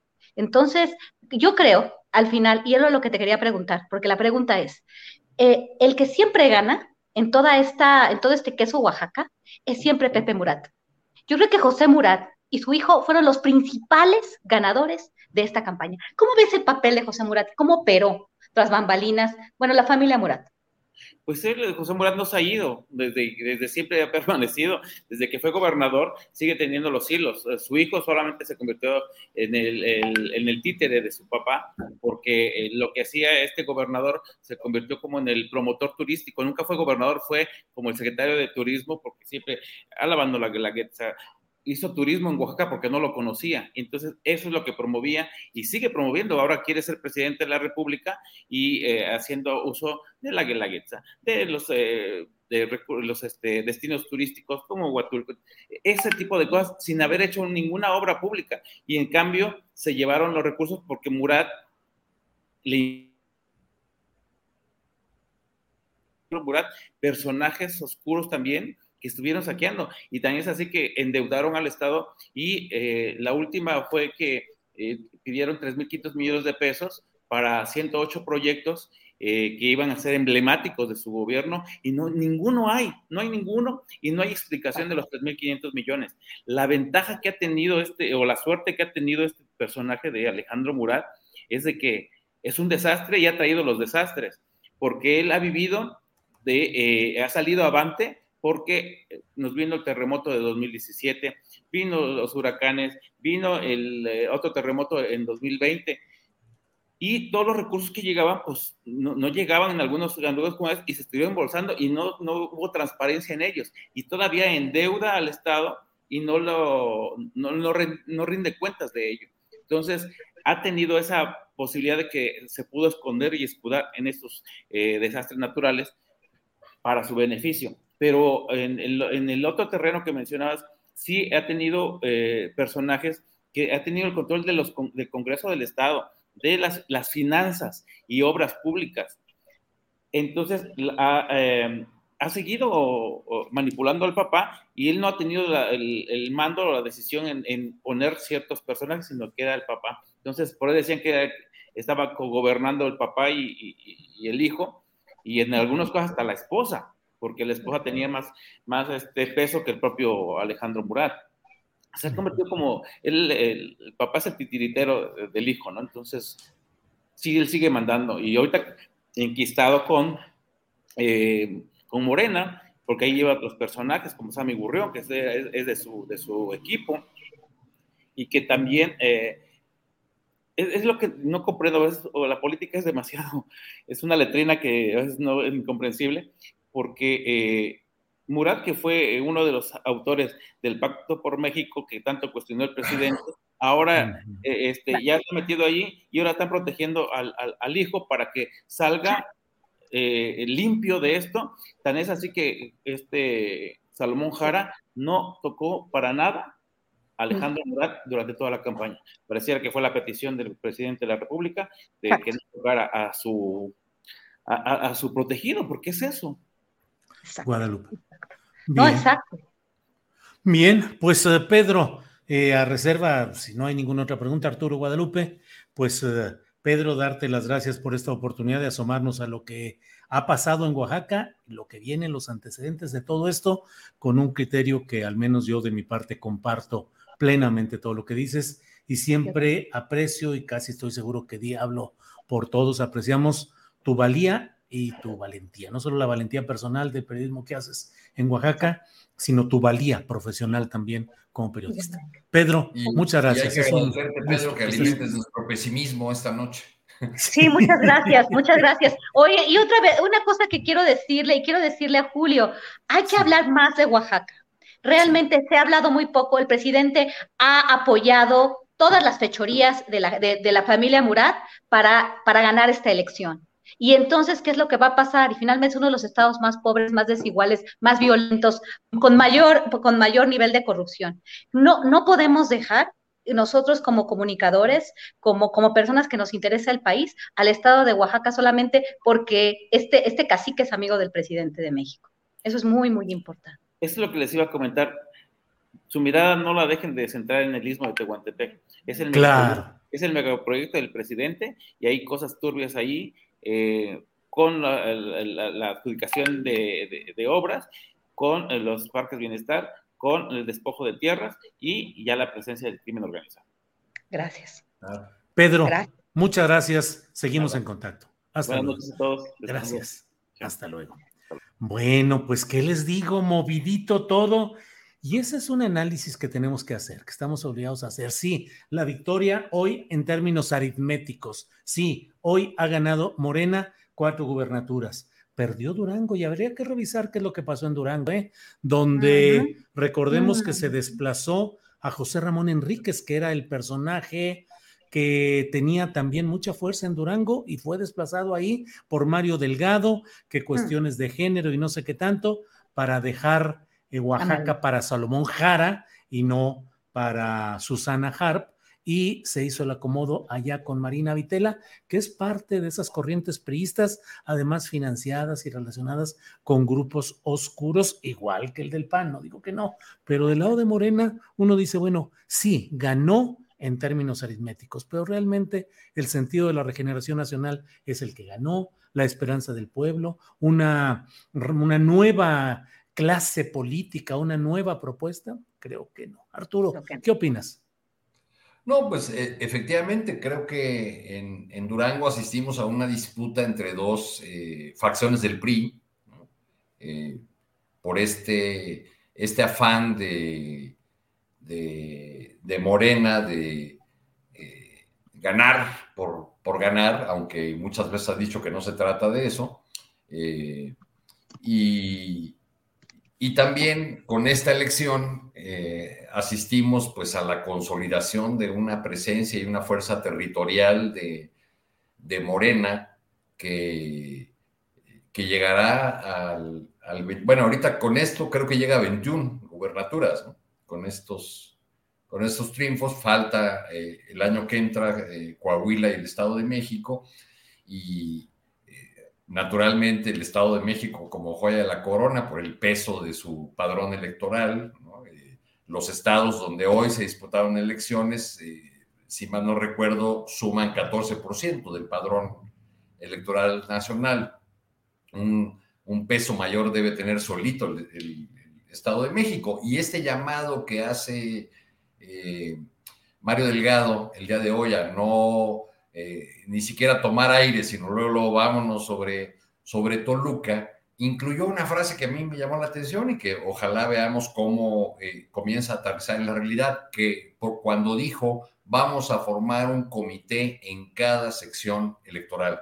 Bueno, con eso está prometiendo que el partido Morena algún, al fin va a tener una vida orgánica de la que ha carecido durante todo este tiempo, de, de la que ha carecido desde 2018 en que no se han renovado órganos de dirección, en que prácticamente la vida de, bueno, todo esto que han descrito muchos militantes y figuras de, Morena, en el sentido de que no hay una vida eh, partidista eh, y de que hay una, eh, un cierto desencanto en las, en las bases fundadoras de ese partido, pues porque en este afán de ganar con las alianzas o con los personajes que apenas ayer eran los adversarios del, del PRI, pues se ha hecho eh, de lado a muchas de las figuras fundadoras del partido y sobre todo se ha excluido a la militancia de decisiones eh, sobre la conducción y el futuro de, del partido. Este, este anuncio que hace Mario Delgado apunta pues, a que van a, reactivar comités en la, en la idea pues, de realmente hacer partido, porque eh, hasta ahora, pues Morena más bien es una, una suerte de identidad eh, cuyos contornos no están claramente definidos más que, una, más que un partido político. Claro. Gracias, Arturo. Guadalupe, además está, eh, Berta Luján anunció hace días que para este sábado, creo, el que sigue o en estos días habrá de realizarse el Consejo Nacional de Morena que va a revisar la propuesta para eh, regularizar la directiva de este partido en las secciones, en los municipios, en los estados y revisar las quejas u observaciones que hay respecto al Comité Nacional encabezado por Mario Delgado y por Citlali Hernández. Eh, ya estamos en la parte final, Guadalupe, pero ¿qué opinas de esa situación de Morena y qué implica? Y hablamos de Morena no solo porque es el partido hoy ya tan dominante en la política nacional, sino además porque representa la esperanza de cambio de millones y millones de personas. ¿Qué opinas, Guadalupe? Sí, es muy importante. Ya se ven las, las, este, las divisiones al interior del partido, las, las críticas muy importantes de grupos que, que, algunos consideran que son traidores, pero en realidad están señalando eh, problemas muy importantes como los que hemos señalado. Me preocupa el hecho de que Mario Delgado piense que gracias a su, a su operación eh, todo está saliendo bien, ¿no? Me, me preocupó escucharlo en, estas, eh, en estos videos porque su triunfalismo, eh, pues puede hacerlo perder la cabeza, ¿no? Cuando la gente no entiende y no quiere, pues, eh, pues revisar, lo bueno es que se va a revisar supuestamente, pero, pero sí, sí me preocupa, me preocupan muchas de las, de las decisiones que se han tomado con relación a las personas que están llevando ya un Estado, por ejemplo, la otra señora Marina del Pilar, ¿no? La, la gobernadora de, de Baja California, muy, muy vinculada al señor Delgado, dicen, este, que bueno, son, son grandes, grandes aliados, pero aliados no, no en proyecto, sino allá, eh, aliados para, para ganar, para, para consolidar un poder sin proyecto. ¿Cuál es el proyecto de la llamada cuarta transformación? Mario Delgado y Morena, como tal, están recogiendo los los fracasos de la oposición, los fracasos de una clase gobernante que gobernó para sí misma y la promesa de cambio de Andrés Manuel López Obrador y su liderazgo.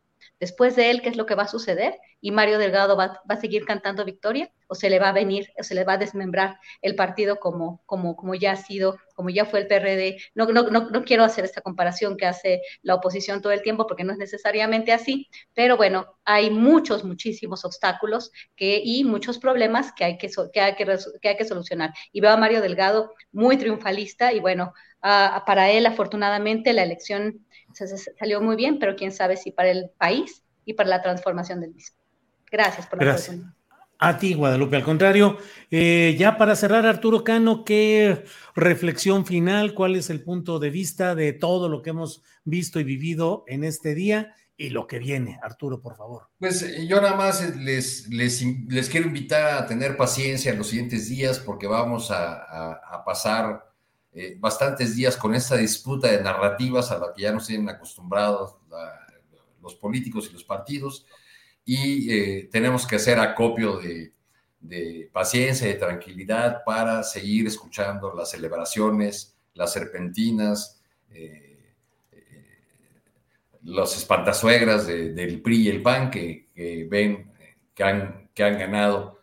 Este, porque ya las, elecciones en nuestro país ya se juegan en, dos planos ahí paralelos, ¿no? En dos líneas paralelas. Una es la elección en sí misma y el conseguir los votos, y otra es la disputa de, la narrativa de quién ganó y cómo logramos instalar que, ganamos, que generalmente nos ofrecen explicaciones. Recuerden las del año pasado, las del 21, ¿no? Donde nos este, nos anticipaba la, oposición el principio del fin de Morena y de la 4T con ese resultado electoral que se dio en 2021.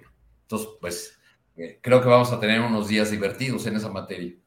Claro, sé que estoy abusando de su tiempo y de su generosidad, pero gestionamos, Adriana Buentello nos hizo el favor de gestionar una entrevista con Citlali Hernández, la secretaria general del Comité Nacional de Morena. Nos dice, nos dijeron que debería estar ya en estos segundos, en este minuto por entrar.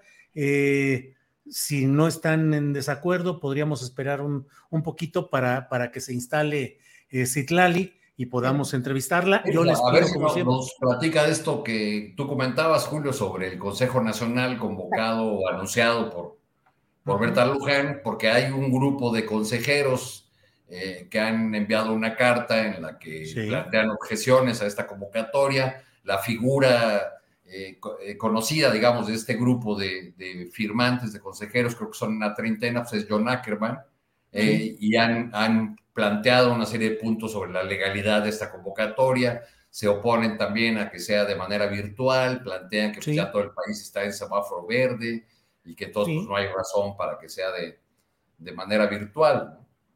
Ya está con nosotros, les pido Arturo y Guadalupe que ustedes hagan las preguntas esenciales. Yo presento, le agradezco. Citlali, buenas noches. Hola, buenas noches, Julio, Arturo, Guadalupe, un gusto. Buenas noches. Citlali, gracias por tomar Gracias por tomar la llamada en esta noche intensa de un día intenso, pero hemos estado analizando todo lo que hemos podido de lo que ha sucedido en este día. Y Citlali, yo les pediría a mis compañeros, Arturo, a Guadalupe, que te planteen las preguntas que crean convenientes sobre lo que ha sucedido hoy. ¿Quién desea, Arturo Guadalupe? Eh, Arturo, Arturo tenía una pregunta y después yo también tengo otra porque ese, lo, lo, planteo antes de que vinieras y me parece muy importante. Bueno, yo creo que de, de, entrada, Citlali, la pregunta obvia es decir, pues platícanos cómo les fue a, Morena, que, cuál es el, balance, porque ya estamos eh, viendo eh, los eh, que echan las campanas al vuelo en la, en la oposición, diciendo que ustedes no consiguieron lo que habían cantado, 6 de 6 para Morena. Bueno, les estaba escuchando recién hace unos minutos eh, pues mira, sin duda estaban en disputa seis entidades. Eh, yo te puedo decir que eh, no esperábamos que en tres estados, en Durango, en Tamaulipas, en Aguascalientes, viéramos al PAN en su acto más desesperado. Yo creo que es el nuevo PRI. vimos usar las peores prácticas del viejo régimen para tratar de detener nuestro triunfo. le ganamos al narcogobernador Cabeza de Vaca en Tamaulipas. Eh, Durango se complicó, se fue cerrando eh, durante la campaña y bueno, eh, hoy es una realidad que no nos ha favorecido la voluntad popular. Y en Aguascalientes, que hicimos una gran campaña, que fue subiendo, que había un empate técnico antes de las elecciones, pues se ratifica el PAN como la fuerza gobernante. y lo digo, digamos, dejando claro que fueron tres estados donde operaron los gobernadores, utilizando las fiscalías del estado, utilizando eh, las policías municipales, estatales, amedrentando a nuestros compañeros en Tamaulipas. Eh, cantidad de compañeros, dirigentes, presidentes municipales tienen órdenes de aprehensión eh, injustificadas, hubo una persecución brutal hacia nuestros militantes, incluso hacia, hacia brigadistas en los tres estados. pero bueno, dejando eso de lado, me parece que nos ha ido muy bien, ganamos cuatro gubernaturas. Eh, con una contundencia y para mí Tamaulipas es fundamental porque le ganamos eh, a cabeza de vaca que parecía que no quería soltar como vil criminal eh, su plaza. y bueno, en términos de el avance desde, nuestro, desde nuestra óptica, pues en ocho años de existencia de nuestro movimiento, sin duda, el tener hoy 20 eh, posibles gubernaturas, que ya son las que están por concretarse, eh, y algunos aliados, pues sin duda es un avance para nuestra coalición, para nuestro movimiento, eh, para nuestro proyecto y por supuesto, sin dejar de lado que tenemos grandes retos internos y que tenemos otras batallas hacia adelante. Sí. Guadalupe, por favor. Sí, muchas gracias, Itlali. Mira, estuvimos comentando una preocupación que tenemos, yo creo que todos los mexicanos. Yo creo que el partido Morena ha podido eh, este, pues, comunicar ¿no? esta idea del cambio, esta idea de un movimiento, de una, de una transformación que, que, que, tiene en el centro ¿no? la preocupación, es un proyecto social, es la gente, es el pueblo, y bueno, en esto ha creído mucha gente. Eh, escuchando a Mario Delgado y, bueno, con la preocupación de, algunas decisiones que se han tomado, que tiene obviamente muchas personas adentro del partido, decisiones de involucrar a gente que no creía y que no cree en la transformación o que no trae en la mente es esta transformación. ¿Cómo, cómo, se, cómo, cómo ustedes vislumbran eh, avanzar en el, en el proyecto y en hacer que todos sigan esa línea, ¿no? Porque muchas de las figuras que ahorita, este, bueno, tienen el liderazgo de sus estados, no, no estuvieron desde el principio en el proyecto de la cuarta transformación y a veces nos da la impresión de que el pragmatismo va por encima de los valores del proyecto en sí. Ah, este, hay quejas al el interior del partido Morena, algunos grupos que han sido muy vocales y que inclusive, ah, o sea, ahorita con, con, los resultados podríamos ver que de aquí al 2024 el, la lucha por el poder se va a dar dentro del, del partido, ¿no? Y es partido o es un movimiento, porque, porque, fue, porque se funda como un partido movimiento. ¿Hacia dónde van? ¿Cómo piensan eh, resolver esta, esta problemática? ¿Y cómo piensan eh, poner al movimiento por encima del partido y de las elecciones? Simplemente. Pues mira, a mí me parece, y cada vez estoy más convencida de ello, que eh, es muy difícil avanzar en una transformación sin contradicciones. Es decir, eh, nuestro proyecto es la prueba clara de ello, volteando a cualquier proceso de cambio, de transformación en América Latina o en algunas otras partes del mundo.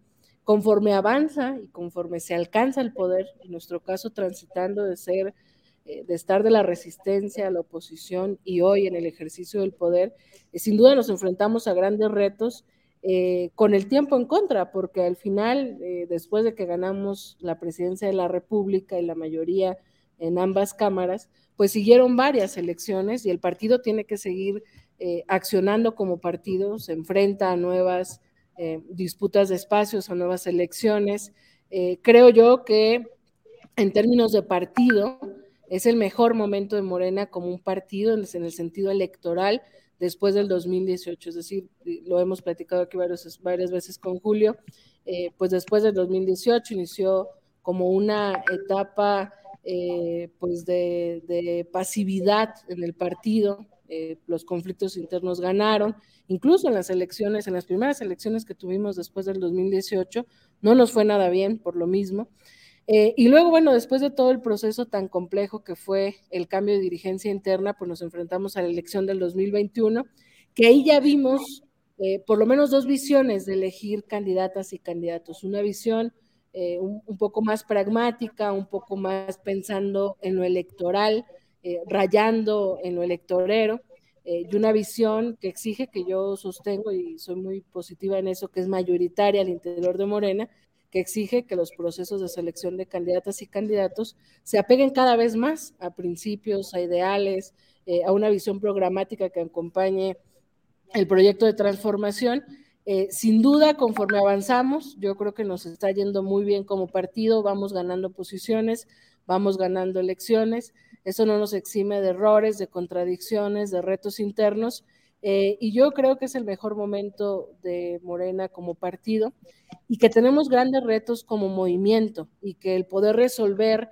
eh, algunas diferencias que yo creo que van resolviéndose al interior en términos del partido nos obliga a concentrarnos también en cómo eh, mejorar, yo insisto, nuestros procesos de selección. Yo creo que estamos obligados a que esa vocación mayoritaria que tenemos en Morena de buscar un cambio, de tener perfiles que estén realmente comprometidos con una visión política, ideológica, programática, pues cada vez esté más cerca eh, y no más alejado eh, de ello eh, y bueno, hoy en esta elección podemos ver candidatos que son orgánicos de nuestro movimiento, eh, candidatos que si bien vienen de otros partidos coinciden con nuestro proyecto y candidatos que pudieran haber generado eh, menos confianza, incluso no solo en la militancia, sino en el electorado, por no, por no congeniar con lo, con lo básico de Morena.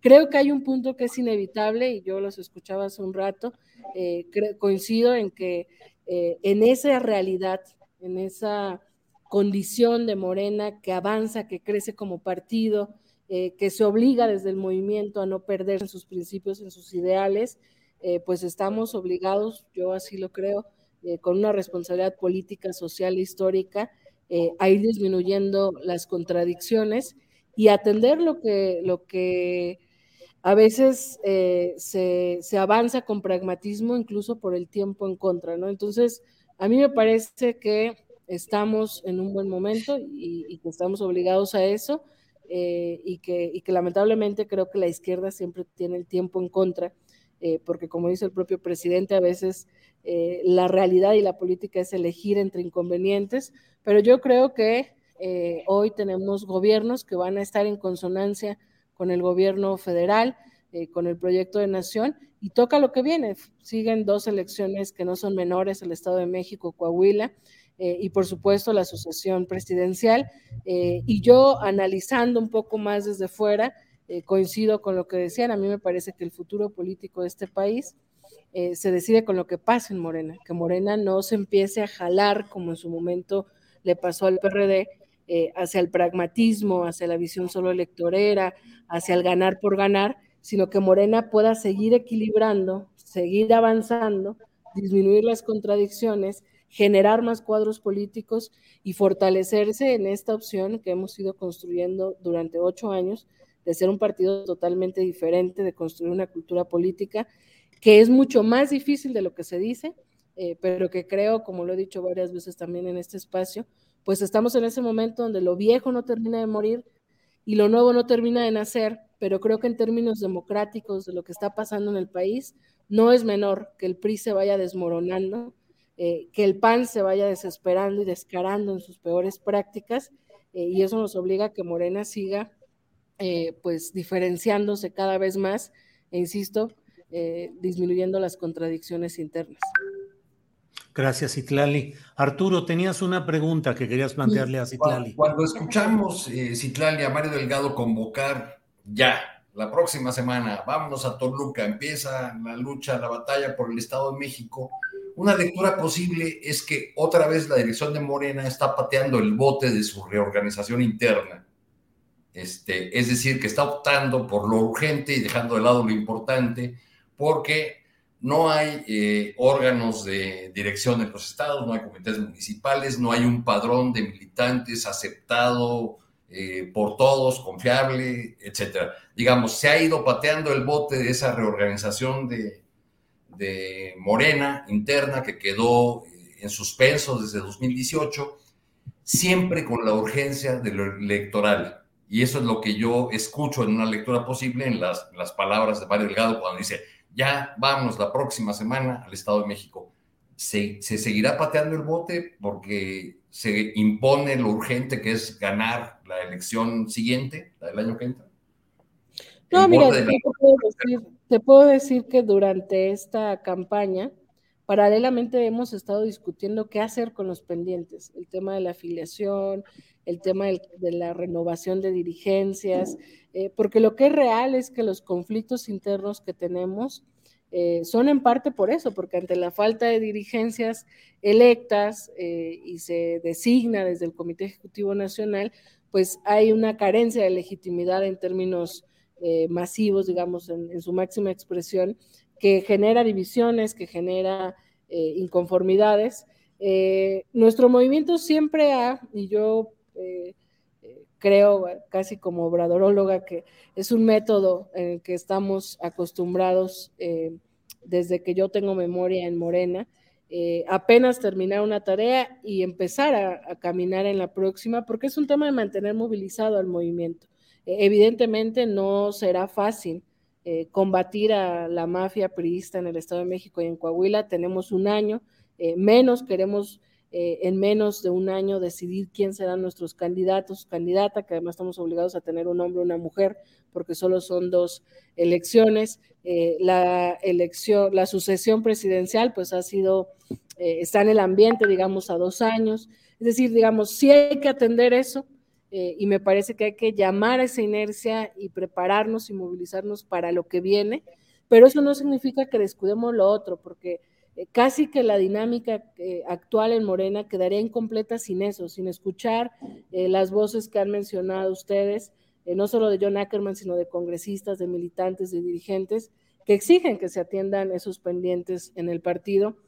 Y sin atender lo que hasta jurídicamente tenemos que atender, insisto, el tema de eh, la afiliación, etcétera, lo hemos estado discutiendo, para eso se ha convocado en parte el Consejo Nacional del próximo 11 de junio, eh, y bueno, eh, sin duda para mí es uno de los temas más importantes para atender en lo interno, pero también es real que uno de los éxitos de esta elección es que eh, pues se logró el mayor, la mayor unidad posible en la mayoría de las entidades y eso es una realidad. Cuando Morena está unido y está fortalecido, eh, puede ir en mejores condiciones electorales. Cuando Morena empieza a concentrarse en sus problemas internos, se dificultan las cosas y creo que esa es la capacidad que tenemos que tener en la dirigencia nacional, cómo cuidar lo, urgente, lo inmediato, lo electoral sin descuidar lo que se ha descuidado en los últimos años, eh, que no solo es el tema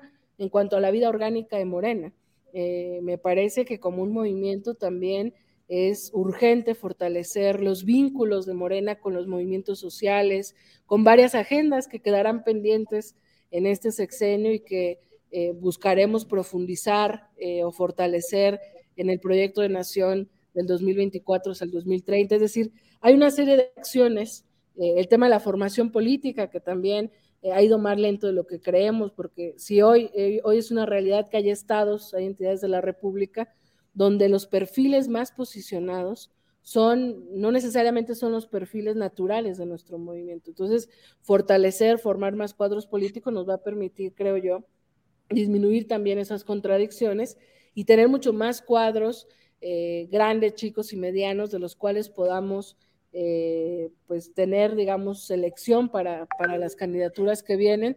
Eh, pero bueno, no, no lo estamos descuidando.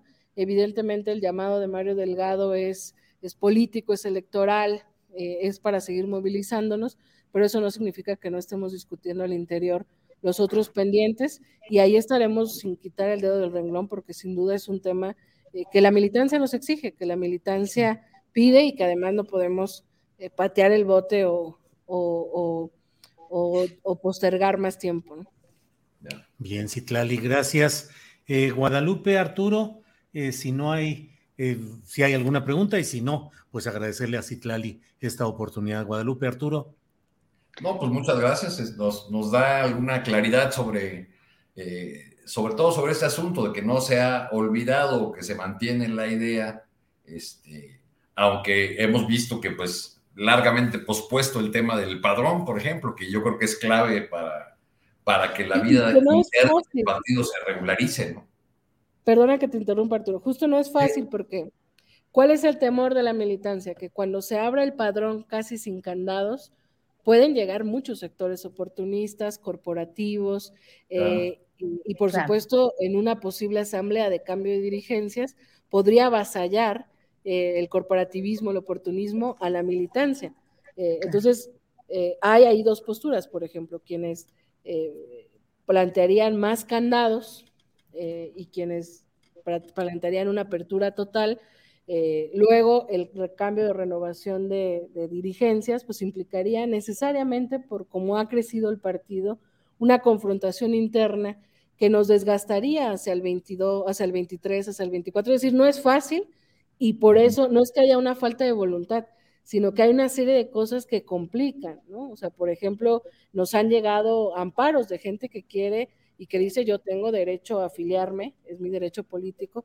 Pues imagínate si de repente se amparara todos los resquicios o los peores resquicios del, viejo régimen eh, y Morena se fuera inundando de eso, digo, sin temerle a mucha gente que legítimamente quiere afiliarse a Morena, pero sí, digamos, eh, eh, hemos estado discutiendo durante mucho tiempo cómo tomar las mejores decisiones, otra vez ese equilibrio entre la apertura, eh, pero que no la apertura se convierta en, en, la irrupción de grupos ajenos o de prácticas ajenas a lo que hoy es una mayoría de nuestro movimiento, que la mayoría de la militancia sí cree en una cultura política diferente, sí cree en una nueva manera de hacer política, sí quiere que Morena siga siendo un partido distinto, y por otro lado, para nadie es un secreto, y más cada vez que se debilitan los otros partidos, que pues, como dice el propio presidente, le salió carnita al hueso y todo el mundo quiere morderle, y que a veces nota en algunos actores de Morena un puente o mucha facilidad para entrar a Morena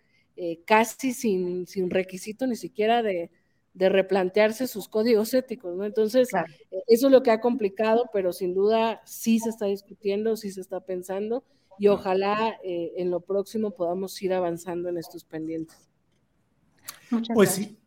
Sí, Tlali, muchas gracias. Apreciamos mucho que hayas estado en esta noche con nosotros y seguiremos platicando. Yo dejo para una próxima entrevista contigo preguntarte esto y ya lo platicamos luego si quieres. Preguntarte si ganó Morena y se está extinguiendo el PRI o se está reciclando en Morena, pero lo dejamos para la próxima. Está bien, porque además es un buen análisis.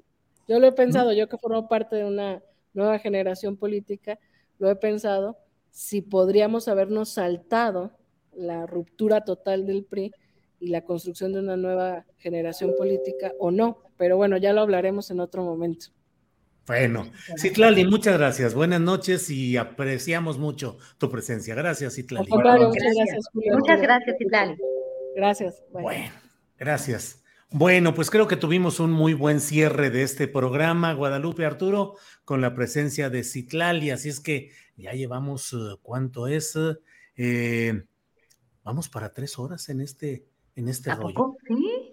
Empezamos a las nueve y ya van a ser. dos, no, no, dos, dos, dos, dos. sí, ya parezco, ya parezco contador de votos, ¿eh? Para dos horas.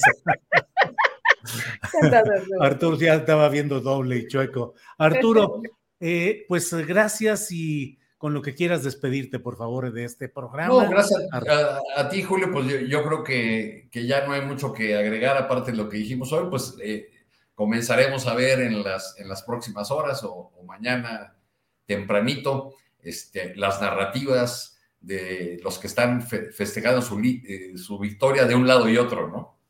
Así que a divertirnos y gracias por, por esta invitación para participar en esta reflexión que siempre es eh, importante y, que nos permitió escuchar a colegas eh, desde sus estados, colegas queridos y muy informados además. Gracias. Gracias a Bien, Arturo. Muchas gracias, Arturo. Hasta luego. Guadalupe, gracias. Buenas noches. Muchas gracias, Julio. Buenas noches. Me encantó este, este ejercicio, un gran periodismo como siempre y grandes invitados desde los estados. Me dio mucho gusto ver a Pedro Matías, a Carlos, a todos. Mm, me dio mucho gusto y gracias por, por organizar estas discusiones y gracias por la invitación, de verdad. Gracias. Hasta luego, Guadalupe. Muchas gracias. Buenas noches.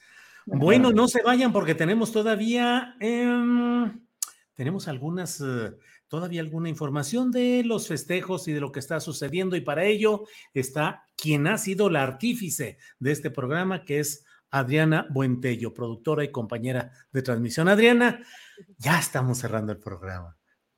Ya, Julio, pues tenemos eh, ya los festejos, ya obviamente ya son las 11 de la noche y ya hay festejos en diferentes partes de la República.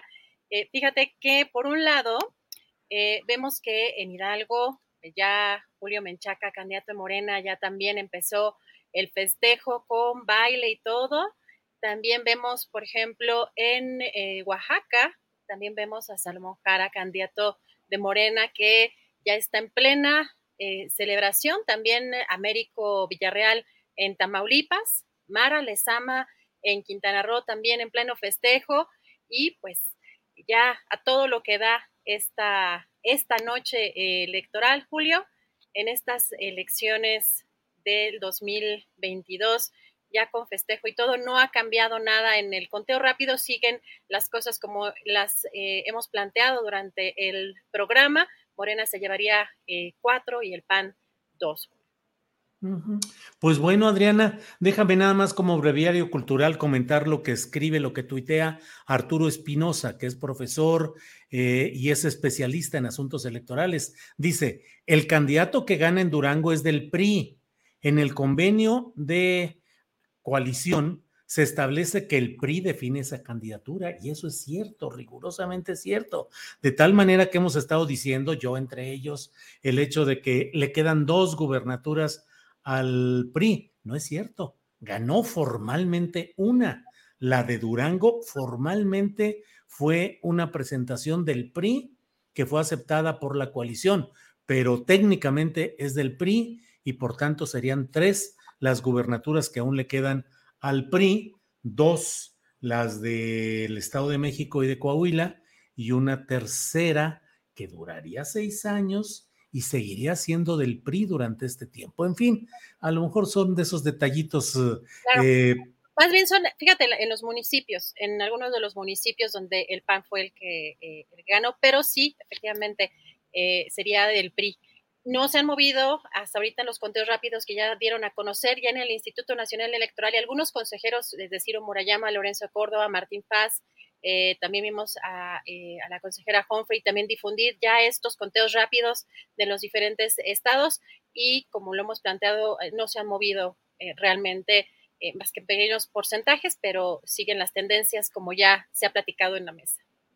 Sí, pues bueno, así están las cosas y bueno, a prepararnos, darle las gracias a quienes nos han acompañado en este programa, a la audiencia y eh, a la tripulación astillero y a ti, Adriana, particularmente, a Sebastián Enríquez, que ha estado a cargo de la transmisión, a Alex Reyes, que ha estado tuiteando y acompañándonos con eh, los segmentos y la información de este programa en las redes sociales. Así es que, pues a prepararnos para el programa de mañana que vamos a tener al doctor Lorenzo Meyer en la primera parte para ver qué opina de todo este reacomodo, de estos resultados, qué es lo que hay de trascendente en todo ello. Y bueno, pues seguiremos en contacto ya mañana, Adriana.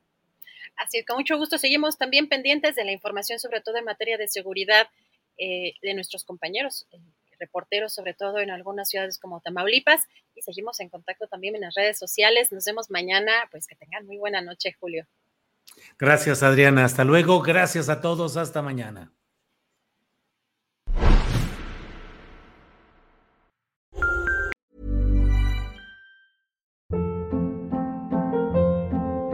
Hold up. What was that? Boring. No flavor. That was as bad as those leftovers you ate all week. Kiki Palmer here, and it's time to say hello to something fresh and guilt-free. Hello Fresh. Jazz up dinner with pecan-crusted chicken or garlic butter shrimp scampi. Now that's music to my mouth. Hello Fresh. Let's get this dinner party started. Discover all the delicious possibilities at hellofresh.com. When you make decisions for your company, you look for the no-brainers. And if you have a lot of mailing to do, stamps.com is the ultimate no-brainer. It streamlines your processes to make your business more efficient, which makes you less busy. Mail checks, invoices, legal documents, and everything you need to keep your business running with stamps.com. Seamlessly connect with every major marketplace and shopping cart Schedule package pickups and see your cheapest and fastest shipping options from different carriers. With rates up to 89% off USPS and UPS rates. And with the Stamps.com mobile app, you can take care of mailing and shipping wherever you are. Make the same no brainer decision as over 1 million other businesses with Stamps.com. Sign up with Code PROGRAM for a four week trial, plus free postage and a free digital scale. No long term commitments or contracts. That's stamps.com. Code Program. Para que te enteres del próximo noticiero, suscríbete y dale follow en Apple, Spotify, Amazon Music, Google o donde sea que escuches podcast. Te invitamos a visitar nuestra página julioastillero.com.